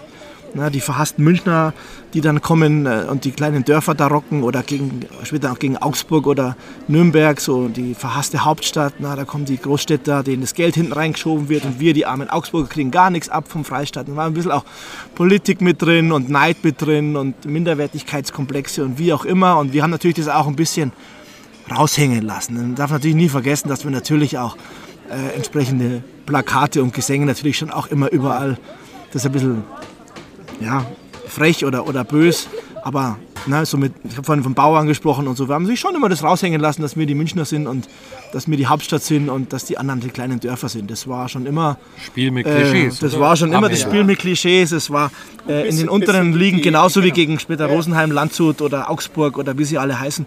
Die einzigen, die ein bisschen außen vor waren, äh, sind die Ingolstädter. Da kann ich mich jetzt gar nicht erinnern, dass es da eine große Rivalität gab. Kam auch erst ganz, kam auch ganz also erst später. genau. ja. Da gab es auch dann später, als wir gegen die gespielt haben, nie Rivalitäten oder, oder Aktionen oder irgendwelche auch von Ultraseite oder so, nie irgendwas. Das war eigentlich immer ganz, äh, ganz vernünftig und respektvoll. Und äh, gut, Augsburg, Rosenheim, Landshut, das war natürlich immer die Garmisch, die ja, Todfeinde ist ein bisschen böses Wort in heutigen Zeit, aber es war natürlich immer die Haupt-Derby-Gegner geschichtlich betrachtet. Äh, zu Hedos-Zeiten schon, dann später sind sie sich auch immer wieder mal begegnet. Oberliga, weiß ich, haben wir, glaube ich, mal gegen Rosenheim äh, Halbfinale oder Finale gespielt. Also da war schon, da war schon auch was los. Da kann ich mich an fünf- 5000 Leute erinnern in der Bayernliga gegen Rosenheim. 700 Ja, also das war ziemlich geil für, für Bayernliga-Zeiten. ne? Wie gesagt, 2000 haben wir immer gehabt, aber zu Topspielen ähm, da waren eben schon mal 4.000, 5.000, 6.000 drin. Also da ging es schon richtig, ging schon richtig zu. War geil, war geil. Wollt ihr das Dach oder so? Ja, wir können, äh, also wegen mir können wir sitzen bleiben. Es, für die Ja, Hörer, es ja- regnet so ein bisschen ja- jetzt langsam oder es nieselt, der Himmel weint, Ja, ähm, ja. weil wir langsam in so eine, so eine Zeit übergehen, wo ich jetzt den Massi da mal fragen muss. Das ja, hört sich alles wunderbar und äh, super romantisch an. Ähm, wir spielen immer noch Eishockey, sind immer noch viele von den alten Leuten, sind immer noch in der gleichen Halle. Noch. Noch? Ja. Haben immer noch äh, blau-weiß auf den Trikots. Weiß-blau. Weiß-blau. Ich wollte schon, ich wollte Okay. schon, ich wollte Dann schon, wegen mir ich auch wollte schon weiß-blau intervenieren, aber äh, äh, weiß-blau, wir sind ja nicht Garmisch. Aber du bist nicht mehr da. Und manche andere auch nicht. Ja, viele andere nicht mehr, ja, das stimmt. Du willst wahrscheinlich wissen, warum, gell? Und du redest mit sehr viel Herzblut über diese Sportart und über diese Stadt. Ja, Und ähm, ja, äh, logischerweise, also ich weiß es, aber viele der Hörer vielleicht auch nicht. Ähm, die Frage ist, ist natürlich, warum? warum? Sehr gute Frage. Also ich möchte vorwegnehmen, dass ich aufgrund der gerade angesprochenen Geschichte des Münchner Eishockeys mit ständigen Pleiten oder kurz vor der Pleite oder gerade mal noch entwischt und dann doch wieder Pleite oder Rückzug oder Lizenzverkäufen, haben wir gefühlt meinen 20 Jahren, wo ich im Eishockey war, irgendwie fünf verschiedene Vereinsnamen und so weiter gehabt. Das heißt, sportlich und finanziell gesehen ist natürlich der Einstieg von Red Bull das Beste, was München passieren konnte.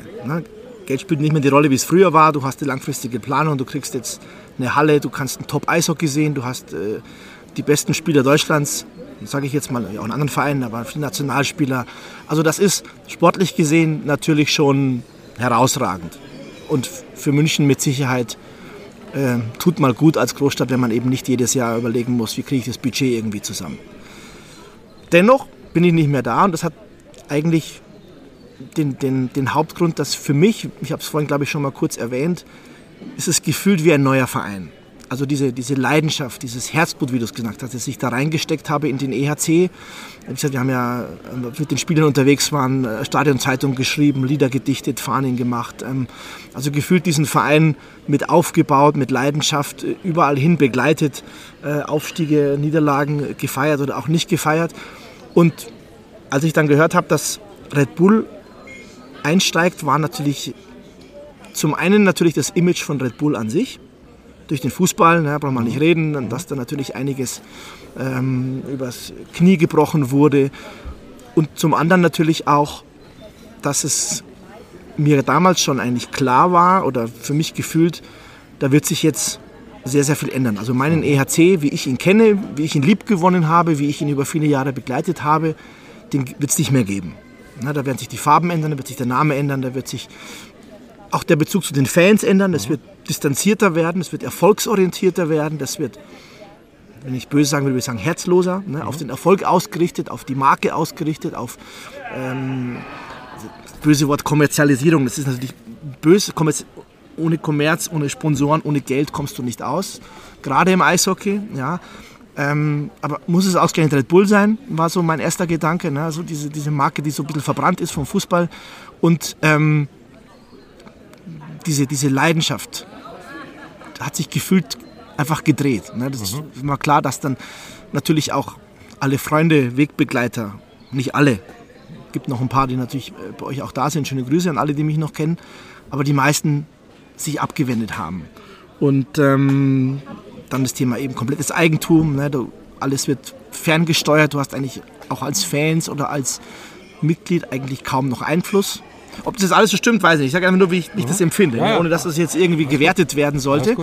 Ähm, und so kam für mich eigentlich, war für mich eigentlich klar, so, nee, das will ich eigentlich jetzt nicht mehr. Ich will nicht Red Bull, ich will nicht Rot-Weiß, ich will nicht das Logo, ich will, ähm, ich will eigentlich meinen alten ERC behalten. Ja, klingt jetzt, klingt jetzt doof. Und ähm, ich war auch noch nie ein liegenbezogener Fan. Also ich habe noch nie gesagt, egal was kommt, ich will unbedingt DL spielen, ich will die besten Spieler sehen und ob die Trikots rosa sind oder rot oder weiß oder gelb, ist mir wurscht, sondern äh, die Farben weiß-blau, ja, München ähm, mit ein bisschen Fannähe, mit ein bisschen Einfluss, das war mir immer wichtig und das habe ich gefühlt nicht mehr, nicht mehr gesehen.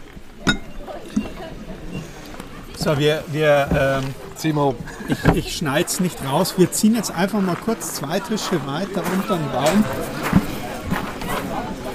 Das hier, Jetzt auch ein Dach. äh, da gibt es auch ein Dach, äh, Klapper, Klapper. Wir ziehen noch mal weiter um.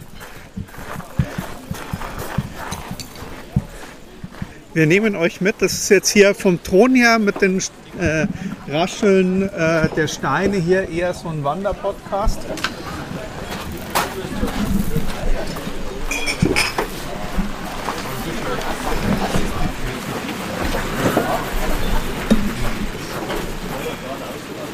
Ah, der Egel holt noch meine Tasche. Das ist, äh, Dankeschön.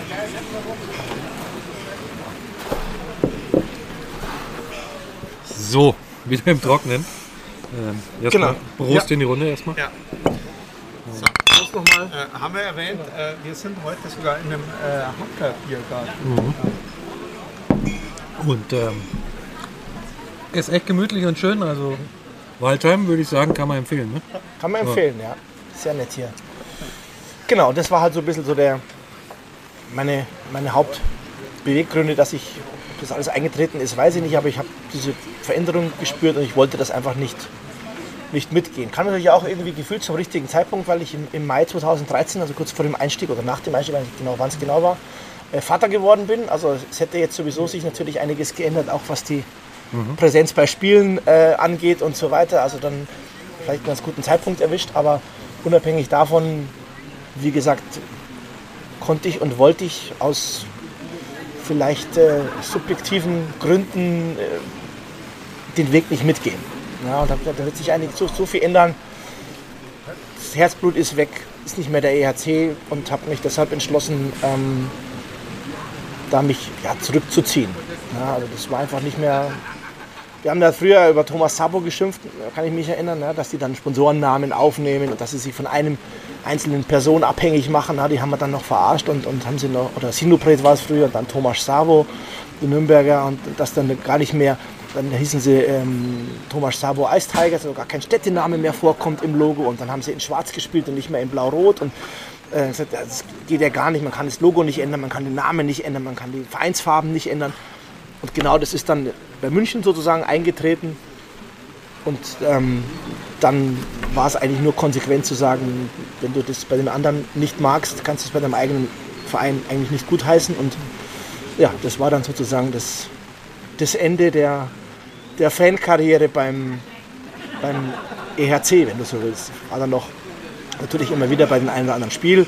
Noch nicht nehmen lassen jetzt beim, beim Finale. Bin auch noch einmal verabschiedet worden. Ich kann mich an ein Spiel erinnern, ich weiß gar nicht, wann das genau war. Wo ich dann noch mal die letzten zehn Minuten den EHC-Endspurt noch einmal machen durfte. Mich dann auch erinnern. eigentlich äh, nur in Ruhe das Spiel anschauen wollte und dann aber unten schon so Gemurmel war und ah, zehn Minuten. Ich so, ja, ja, ist schon klar.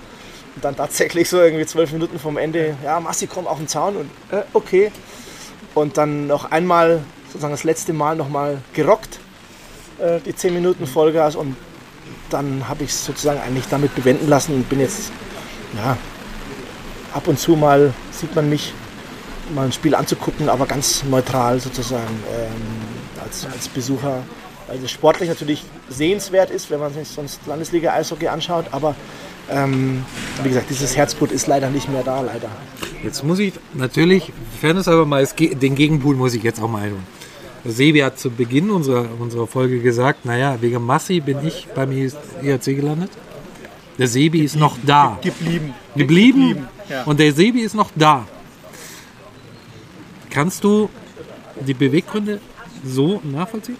Und oder anders, warum bist du noch da? Bei mir war es damals relativ ähnlich. Ich war, ich habe so bei den, ich war sehr skeptisch und ich, ich war den, äh, äh, äh, wie es weitergeht. Ähm, habe aber in diesen paar Jahren äh, relativ äh, viel äh, Freundeskreis und Freizeit aufgebaut, zwischendurch beim Eishockey und wollte dann halt aber auch bei den ersten EHC-Spielen mal schauen, wer ist denn noch da und wollte dem Ganzen auch mal eine Chance geben und mal schauen, wie, wie, wie läuft es denn jetzt? Und ich meine, ähm, wie gesagt, man hat viel Zeit und ähm, dann war es schon so, dass, dass sehr viele Leute einfach halt dann auch wiedergekommen sind. Es war anders, es war komisch. Ähm, und zu der Zeit war aber, jetzt muss man vielleicht auch unterscheiden, wie der Massi vorher gesagt hat, für ihn war, war auch äh, wichtig, äh, ähm, äh, hier für ihn war das Spiel manchmal gar nicht so wichtig, sondern eher der Fun-Faktor außenrum. Und ich habe mich über die Zeit halt schon auch ähm, mehr aufs Eishockey konzentriert. Und äh, auch wenn man viel, viel dann schimpfen mag über die Zeit unter Pierre Paget oder ir irgendwo, das sind so, so, so, so Sachen, die, die haben mir einfach äh, äh, gefallen. Vom, vom Eishockey her hat mir das gefallen. Und dann ist man halt auch dabei geblieben. Und ähm, ähm, das muss ich jetzt sagen. Und da bin ich am Überlegen, ob mir das jetzt, weil ich jetzt alt geworden bin, und, äh, ja, und mir jetzt eben so, so diese, diese, diese Action drumherum und äh, das Ding nicht mehr so wichtig waren, ähm, kann ich seit den letzten Playoffs, wo ich mich äh, durch Eagles Einladungen äh, durchaus dazu hinreißen habe lassen, da wieder äh, ähm, äh, ein bisschen äh, mehr in die Mitte zu rücken äh, zu manchen Spielen. Ähm, äh, nein, da, da, ist der Spaß immer noch da. Aber nee, für mich hat sich das einfach so gewandelt, dass für mich dann das Eishockey mehr ins, in, in den Mittelpunkt gerückt ist und ähm, da, da, kann man schimpfen, was man will. Und, äh, da ist es, wie der Massi das gesagt hat, auf einmal hast du da Nationalspieler da und auf einmal hast du da ein Eishockey auf einem komplett anderen Level.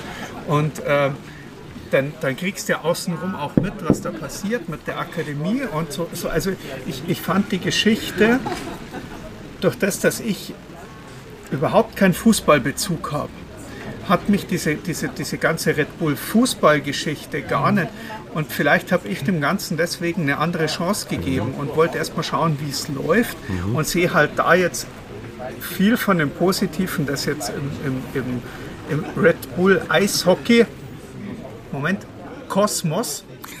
Endlich ist es gefallen. äh, äh, äh, passiert, äh, äh, vielleicht dann auch äh, mehr gutier oder, okay. oder mit, mit, mit angenommen habe. Okay. Also ich hatte auch keine, also der EHC war so, so die Anfangsgeschichte. Ich habe auch dieses ganze rauf und runter mit, mit Hedos, Meddox, ESC, den es davor gab, noch gar nicht mitgemacht. Also für mich war das eishockeytechnisch der erste Umbruch, der es ja auch wirklich war. Ähm, und, und ja, klar, wenn du das vielleicht beim dritten, vierten Mal mitmachst, dann ist es vielleicht eine andere Geschichte. Ich weiß auch nicht, wenn es jetzt nochmal passieren würde, ob ich da jetzt noch so dabei wäre.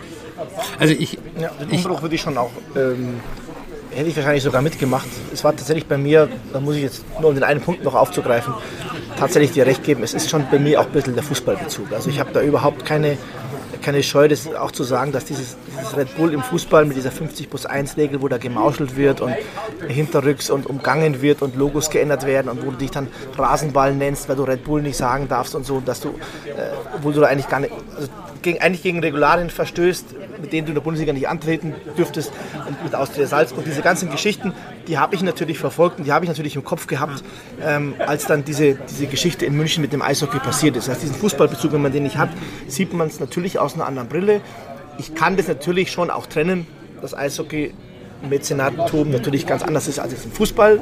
Das muss man wahrscheinlich auch trennen.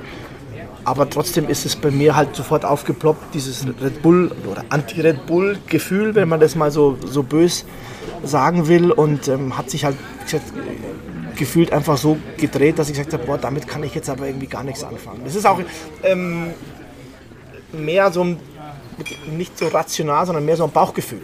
Mhm. Also du, du, du, siehst Red Bull, siehst dieses Logo, assoziierst wahrscheinlich irgendwas damit, was du vom Fußball irgendwo mitbekommst und den Fußball ablehnst, assoziierst es dann mit deinem Eishockey-Club, dann ist das Logo, das du damals oder dein Kumpel damals da kreiert hat, auf einmal nicht mehr da und alles ändert sich und dann sagt dein Bauch und dein, dein Gefühl halt Nein dazu. das ist wahrscheinlich gar nicht rational zu erklären, sondern einfach äh, gefühlstechnisch, emotional äh, so schwierig gewesen, dass es dann mich einfach abgeschreckt hat. Ja. Und dann hast du gesagt, Eishockey, ich will mit Eishockey in meinem Leben nie wieder was zu tun haben. nee, hat er nicht. Ich glaube, so viel können wir verraten. Das hat er nicht. Habe ich gedacht, ja. Aber ich, ich möchte den Punkt auch noch mal kurz auf. Also ich glaube, es gibt da kein richtig und falsch, sondern es gibt da nur, es passt für mich oder es passt für mich nicht. Ähm, ich glaube, man kann niemanden vorwerfen, der damals gesagt hat, ich bin da mal raus. Man kann aber, glaube ich, auch niemanden vorwerfen, der gesagt hat, ich bleibe trotzdem dabei. Ähm, kurz, just two cents von, äh, von meiner Seite. Ähm, Im Fußball lehne ich sie tatsächlich auch ab. Also ich mag, ich gebe das auch Gott offen zu, ich mag RB Leipzig nicht. Ähm, glaube aber, dass eine Sportart wie Eishockey froh sein kann über jeden, der da Geld gibt. Ähm, Es gab, es gab einen, einen Punkt für mich, der, der, der, der- der war so aus der Historie raus, wo bei mir der Punkt gewesen wäre, wo ich nicht mehr hingegangen wäre. Und äh, das wäre gewesen, äh, die Trikotfarbe zu ändern. Ja, ja. Also ich, ich, kann- ich kann mir bis jetzt nicht vorstellen, und das, und das ist jetzt wirklich so, jetzt mal, mal abgesehen davon, dass man mal irgendwo so ein Special-Trikot hat, zu, zu äh, Weihnachten, weil es passt, oder äh, zur vollen Halle. Wenn wir in roten Trikot spielen würden, da wäre für mich auch, das wäre so der, der, der finale Cut, wo ich sagen würde, okay, und jetzt ist es, jetzt ist es auch für mich was komplett anderes. Ich habe tatsächlich Also erwartet, ich- dass ihr ja, bald in Rot-Weiß ich gab ich, ich tatsächlich- bin überrascht, dass es so lange noch äh, im Blau geht. Also ich, ich bin, habe auch für mich einen Punkt damals definiert. Also für mich war erstmal meine Stadt, meine Sportart, also ist es halt jetzt auch mein Club. Ähm, ich glaube, sollten Sie, hätten Sie, wären Sie irgendwann an den Punkt gekommen, wo Sie sagen, ihr könnt mit dem alten Logo nicht mehr in der Kurve stehen oder könnt die alten Fahnen nicht mehr benutzen oder so. Ich glaube, da wäre für mich dann auch der Punkt gewesen, wo ich gesagt hätte, ich bin raus. Ähm, ist Gott sei Dank, toi toi toi, bis jetzt nicht passiert. Ähm, wie gesagt, ich glaube, das ist für die, die länger dabei sind, ist es so eine Entscheidung, da muss jeder mit seinem Herzen selber treffen. Und ähm, die, die es nicht anders kennen, ich glaube, da muss man das nochmal ganz anders sehen. Die lernen Eishockey ja zum Teil ganz neu kennen und kennen vielleicht auch- die Situation auch gar nicht mehr. Ja, es, wir, wir, haben ja, wir haben ja vorher schon drüber gesprochen und man, man, man muss es sagen. Also äh, äh, es sind jetzt Kinder, die aufs Gymnasium wechseln, die kennen diesen, also die, die, die kennen nichts anderes als Red Bull München vom Alter her. Also da, man muss das schon mal unter uns Alten vielleicht auch mal einschätzen, dass über die letzten, äh, was sind es mittlerweile, äh, über zehn Jahre, ähm, sind, ja, sind ja Leute dazugekommen, die kennen gar nichts anderes. Also Ja, ja. für die ist das das Normalste der Welt, dass das jetzt hier. Ähm, und ähm, ich, ich muss ganz ehrlich sagen, vor als Red Bull eingestiegen ist, hätte ich mir so Sachen nicht, äh, nicht vorstellen können. Und jetzt aber mal schöne Grüße an den Bullforce Fanclub. Äh, ähm, hätte mir das vor zehn Jahren irgendjemand gesagt, dass wir so einen Fanclub haben werden, dem hätte ich gesagt, geh doch nach Rosenheim, du Depp. Ja, lass mich in Ruhe. Ja, also Ja, ja. jetzt mal. Also ich glaube, dass äh, Das sind lauter nette Menschen. Also jetzt nur, ich mag euch. Wir haben halt jetzt, äh, im Moment haben wir tatsächlich, finde ich, die Situation in der Kurve, du hast so die alte Welt und die neue Welt, die da so ein bisschen sich auch äh, im Moment treffen und äh, pff, ich glaube, äh, beide Seiten müssen da auch miteinander umgehen können. Ähm, ich verstehe, wie gesagt, jeden, der damals gesagt hat, nee, ich bin da raus. Ähm, aber die Eishockey-Leidenschaft, mein lieber Massi, ist ja doch geblieben. Die ist geblieben. Jetzt erzähl doch mal, was machst du denn jetzt so? Also wie du sagst, 2013 der große Cut, so Eishockey, puh, dann geht es natürlich erstmal wieder zum Fußball und äh, auf Konzerte oder wie auch immer, schaust dich ein bisschen um, aber relativ schnell gemerkt, ganz ohne Eishockey kann ich dann doch irgendwie nicht sein. War klar, dass natürlich Rosenheim, Landshut, Augsburg und was sonst so hier in der Gegend rumfleucht natürlich keine Alternative ist, um da hinzugehen, weil du da als ehemaliger Münchner wahrscheinlich erstens sogar noch bekannt bist und zweitens, äh, also die dich nicht haben wollen und zweitens natürlich auch ich nie einen Verein unterstützen könnte, der, der früher mal ein Feind war oder ein Gegner war oder mit dem du dich da irgendwie äh, gefetzt hast. Und du fährst halt mal dahin, mal dahin und bei mir ums Eck, ich wohne in, in Hadern hier und äh, da ist jetzt Germering nicht weit und dann bin ich halt eines Abends mal ins schöne Polarium gegangen, habe mir so ein Spiel angeschaut, war damals Bayernliga, 400 Zuschauer, nettes Spiel, Dorfener Fans, glaub, also gegen Dorfen haben die gespielt, Vollgas Stimmung gemacht und auf Germering-Seite war eigentlich überhaupt nichts los. Ich kann mich erinnern, dass wir mit München zwei, drei Mal in Germering gespielt haben, gab es aber nie irgendwie Fanszene, gab es auch nie irgendwie Probleme oder irgendwas. Und dann dachte ich, na, das ist eigentlich recht nah, hier kannst du nochmal ein Spiel anschauen, also zwei, drei Spiele mal angeschaut und dann lernst du so, so Leute kennen und dann fragst du mal, ja, warum ist eigentlich hier überhaupt nichts los? Ich sehe, die Gästefans schreien hier immer und wer mich kennt, weiß, ich bin ja niemand, der einfach beim Eishockey sitzen kann. Ne? Ich bin nicht, auch beim Fußball generell. Also ich bin niemand, der da irgendwo auf dem, oder auch zum Hoppen geht, irgendwie ein Spiel in der tschechischen Liga sich anzuschauen. Ich brauche einen Verein, zu dem ich stehen kann und wo ich schreien kann, wo ich mich austoben kann und so weiter. Und dann haben die gesagt, ja, da gab es früher mal einen Fanclub, aber der ist dann irgendwann ausgeschlossen worden, weil die Ärger gemacht hätten und deswegen wäre jetzt seit vielen Jahren da einfach tote Hose. Da gibt es einfach niemand, der da irgendwie Stimmung macht. Und, ja, habt ihr genau den richtigen gefunden, habe gesagt, ich, ich würde das übernehmen, aber äh, irgendwie so ganz allein ist irgendwie ablädt.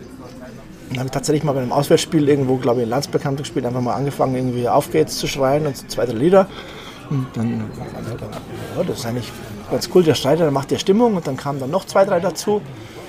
Und dann wurde es immer regelmäßiger und ähm, ja, dann zwei Jahre später, ich glaube 2015 muss das gewesen sein, habe ich ja auch schon in Germering einen Fanclub gegründet, äh, die Freaky Family Germering und ja, wir sind natürlich jetzt nicht 12.000 äh, wie bei der, bei der vollen Halle in München oder auch nicht 2.000 in der Nordkurve, sondern vielleicht 20 oder auch mal nur 10 oder manchmal auch 50. Und, ähm, aber es macht eigentlich fast genauso viel Spaß wie früher. Wir schreien, wir singen, wir machen gute Stimmung. Äh, es sind natürlich noch viele Lieder dabei, die ich damals in München noch eingeführt habe, die übrigens in München immer noch gesungen werden. Ich bin immer noch stolz, wenn ich irgendwo in die Nordkurve gehe äh, zum Spiel und gefühlt 80 Prozent der Lieder immer noch, ah, das habe ich damals gedichtet, ah, das hat der Alex damals gedichtet. Ähm, das ist schon ein ziemlich cooles Gefühl trotz allem, wenn man das hört. Ja, und dann wurschteln wir da jetzt quasi im, im schönen Germering rum, damals in der, in der Bayernliga, dann sind wir kurz in die, in die Bezirksliga runter, mittlerweile spielen wir Landesliga. Es kommen auch immer wieder viele Münchner uns besuchen. Noch nicht die Masse, wie ich mir das wünschen würde, aber deswegen ja, vielleicht an dieser, manchmal, also an dieser Stelle, ja, gerne der Appell, wer Lust hat, wer mal spielfrei ist und mal Lust hat, mal richtig tolle Stimmung zu erleben, wie es früher in der Nordkurve war. So, so Oder den Masse in Aktion, ja, ja, genau, genau, und die alten Lieder mal wie hochleben zu lassen. Und wie damals auch nett, ein bisschen frech, ein bisschen äh, ironisch, manchmal auch ein bisschen äh, ja, mal spielbezogen, einfach mal irgendwie was Lustiges raushauen. Der ist herzlich willkommen im, im schönen Germering mal äh, vorbeizuschauen. Also ich würde mich natürlich freuen, unabhängig, dass ich euch ja auch schon ab und zu mal gesehen habe und, und diverse andere. Wer möchte, kann gerne mal vorbeikommen. Also es macht auf jeden Fall, könnt ihr selber beurteilen, macht auf jeden Fall Bock. Nee, also und es, es, es, ist so, also wie, wie, früher, so, man fühlt sich gleich wieder aufgehoben. Man kommt dahin, man sieht so bekannte Nasen, so hallo, hallo, hallo, servus, super, und schon hat man Fahne in der Hand. Der stimmt, der stimmt. Also den Massi siehst du von Weitem und er holt schon die Fahne raus, die er dir gleich in die Hand drückt. Ja, sobald du bei uns stehst äh, im Block, ist klar, da musst du mitschreien, da musst du Fahne hochheben, aber ich überfordere niemanden, weil die Lieder sind gesagt, alle noch bekannt. Du musst halt München mit Germering tauschen im Zweifel äh, und die Fahne mal ein bisschen wedeln. Die Fahnen sind auch ein bisschen anders, aber... Äh, schwarz-gelb. Aber ja, das kann man als Münchner okay. schon mal. Äh, aber Stadtfarben ja. wollte gerade sagen. Also ich möchte jetzt auch mal eine Empfehlung aussprechen, weil A, ist es total nett dort und äh, Catering ist super, gibt ein wunderbares griechisches Restaurant für vor oder nach dem Spiel und äh, so eine Auswärtsfahrt nach Fürstenfeldbruck Open Air ist auch ein Erlebnis. Ja, und die Preise sind so vernünftig. Also ich glaube 9 Euro nehmen wir glaube ich mittlerweile für ein, für ein Ticket. Das ist glaube ich schon auch vernünftig wenn man sich mal einfach ein gemütliches Eishockeyspiel anschaut. Es ist auch nicht voll, man kann auch gemütlich kurz vorher noch kommen. Das Polarium ja. ist äh, leider nicht ausverkauft, aber wir arbeiten dran. Aber ja, wie gesagt, gerne mal, also äh, ich freue mich auch mal für eine volle Halle-Aktion, mal fünf Münchner Busse oder so zu begrüßen. Also äh, dann werde ich, das ist fast so wie früher dann. Ja. Ne? Stelle ich mich auch unten wieder an den Zaun, wenn es sein muss. Und am Ende unterstützt du einen Verein, der eine hervorragende Jugendarbeit macht. Ja, das kommt dazu. Also wir haben äh, ein fast reines deutsches Team klingt jetzt böse, nicht, dass man, es nicht falsch versteht, aber mit vielen Nachwuchsspielern, mit vielen einheimischen Spielern. Da sind auch ein paar Altgediente wieder, wieder Menge oder sowas noch mit dabei. Spielerin, Torhüterin haben wir auch ja. äh, mittlerweile, genau. Ähm, ja, also wie gesagt, macht mir, macht mir Spaß. Ich kann natürlich trotzdem nicht einfach nur stehen. Ich muss trotzdem schreien und singen und Fahne wedeln. Aber ähm, das Schöne ist, dass die in Germering das natürlich auch super wertschätzen. Ne? Also hast natürlich Spielerstimmen nach dem Spiel, ja, super Stimmung und ich freue mich so, dass ich hier spielen kann. Das macht total Spaß. In der Landesliga ist es ja nicht selbstverständlich, dass du Fangruppen hast. Es gibt natürlich ein paar Ultra, Ultragruppen, die da auch gute Stimmung machen, äh, wieder mit anderen Voraussetzungen manchmal leider. Aber dass du so jetzt irgendwie dann in der Landesliga eine Fangruppe hast, die dir 60 Minuten unterstützt oder auch auswärts irgendwie mit Trommel fährt und, und schreit und Fahnen mitbringt, ist nicht selbstverständlich und auf diesem Niveau schon gleich gar nicht. Und ähm, von daher freuen die sich alle. Der Verein ist happy, dass sie da einen kleinen Fanclub haben und die Spieler sind happy und ich kann mich wieder ein bisschen austoben. Und ähm, mir geht es nicht so, wie, wie euch sagt, wenn ich alt, älter werde, werde ich ruhiger. Ich werde gefühlt immer noch noch wilder. Das, ich krieg's Du, wir los, sagen das auch immer, nur bis jetzt ist es ja nicht passiert. Ja. Also es gibt, also der Sebi war letztes Jahr, also in der letzten Saison oben ohne in der Kurve gestanden, Gerüchteweise. gerüchteweise. Ja. Oben ohne kann ich auch dir noch eine Ja. Anekdote erzählen. D d- das- dazu wollte ich gerade noch mal kommen. Ich meine, wir nähern uns langsam dem Ende, aber es gibt das sicher so eine Lieblingsgeschichte, oder? Ah, Es gibt viele Lieblingsgeschichten. Ähm, also ich habe äh, drei, drei kurze Anekdoten, an die sich vielleicht der eine oder andere noch erinnern mag. Das eine, was mir, was mir eingefallen ist, wo ich mir vorher überlegt habe, was, könnt, was könntest du erzählen, ist, ähm, das war glaube ich ein Dienstagsspiel. Wir haben damals den ERC-Endspurt schon gemacht. Es war ein Dienstagsspiel. Ich war in der Arbeit, damals in der Hotellerie tätig, musste also mit Anzug und Krawatte in die Arbeit gehen und habe so lange gearbeitet, dass es knapp wurde. Jetzt fahrst jetzt heim, ziehst dich um, kommst zu spät, kriegst keinen Parkplatz oder gehst jetzt so ins Stadion. Ich bin dann mit Anzug und Krawatte ins Stadion gezogen, habe mich in die Kurve gestellt, so weit, so gut. Und dann war natürlich der ERC-Endspurt 10 Minuten vor Schluss. Und ich kann mich erinnern, wie ich dann, mit, da gibt es auch Fotos, glaube ich, irgendwo noch, wo ich dann da äh, das Megafon mir schnappe, auf den Zaun steige und erst mal zwei Minuten gefühlt einfach nur Gelächter in der Kurve ernte, weil natürlich alle ne, bestangezogen sind Ultras äh, Deutschlands. Und dann stand ich da zehn Minuten mit, mit Anzug und Krawatte und habe den Gegner angepöbelt, so ungefähr. Ähm, was ich ziemlich witzig fand. Und, die, und der Rest, glaube ich, auch. Und Deswegen sagen wir eben bestangezogenste äh, Ultras äh, in Deutschland. Zweite sehr witzige Geschichte war, das ist ein bisschen gemein eigentlich, es gab einen Torwart, der hieß Andrew Werner. Der hat bei Köln, glaube ich, gespielt damals. Und der hatte so Situationen, wahrscheinlich hat er geschwitzt oder wie auch immer, wo er immer so ein bisschen gezuckt hat unterm Helm. Er hat immer so kleine Zuckungen gehabt. Und das haben wir natürlich bemerkt und haben das natürlich in unserer Art, wie wir das, wie wir das gerne gemacht haben, äh, aufgegriffen. Aber eben auch nicht böse, sondern wir haben gesagt, ihr müsst schießen, wenn er zuckt. Oder wir haben dann den Andrew Werner Walzer zucken wir. Das haben wir unten leise angefangen zu zehnt und dann hat auch die ganze Kurve gelacht und wir haben das geschafft, dass die ganze Kurve mitgesungen hat.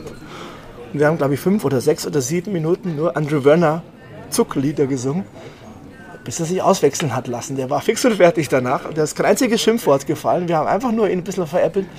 Was wir übrigens gerne gemacht haben mit Torhütern. Ich kann mich auch an den Torwart erinnern in Kaufbeuren, wo dann der Vater in die Kurve kam. Lasst bitte meinen Bub in Ruhe. Ihr verarscht den so sehr.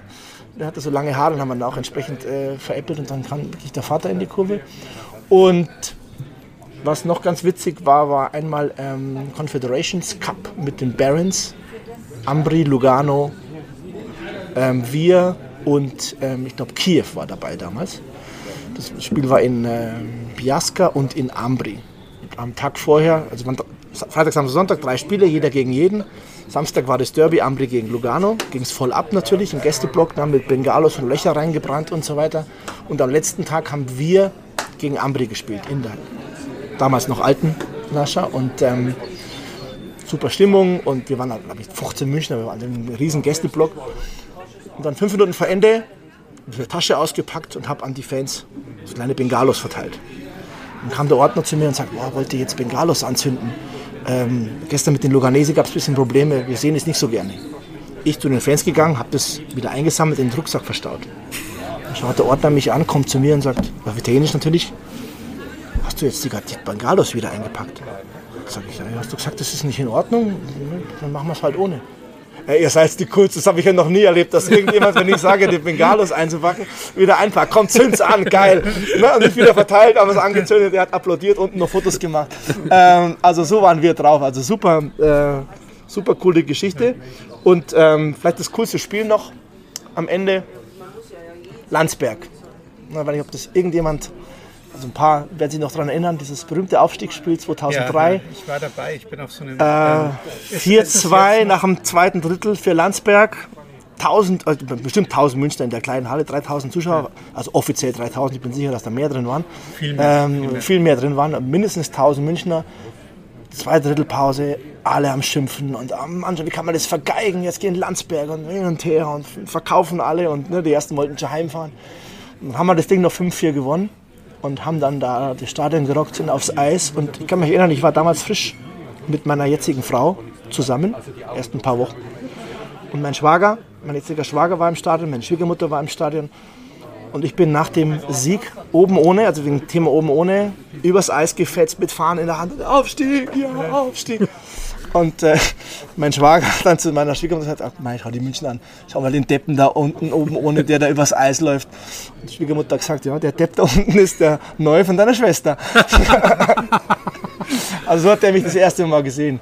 Aber unvergessliches Erlebnis, geiles Spiel und ähm, so wie die volle, volle Hütte gegen Augsburg 5-0, das sind Sachen, die, die ein Leben lang bleiben. Ob du nicht mehr hingehst oder nicht, oder ob du jetzt in Germering bist, aber es gibt so Momente, die einfach für immer im Gedächtnis bleiben. Es war eine geile Zeit, es war die geile Zeit meines Lebens, muss ich sagen. Viele tolle Leute kennengelernt.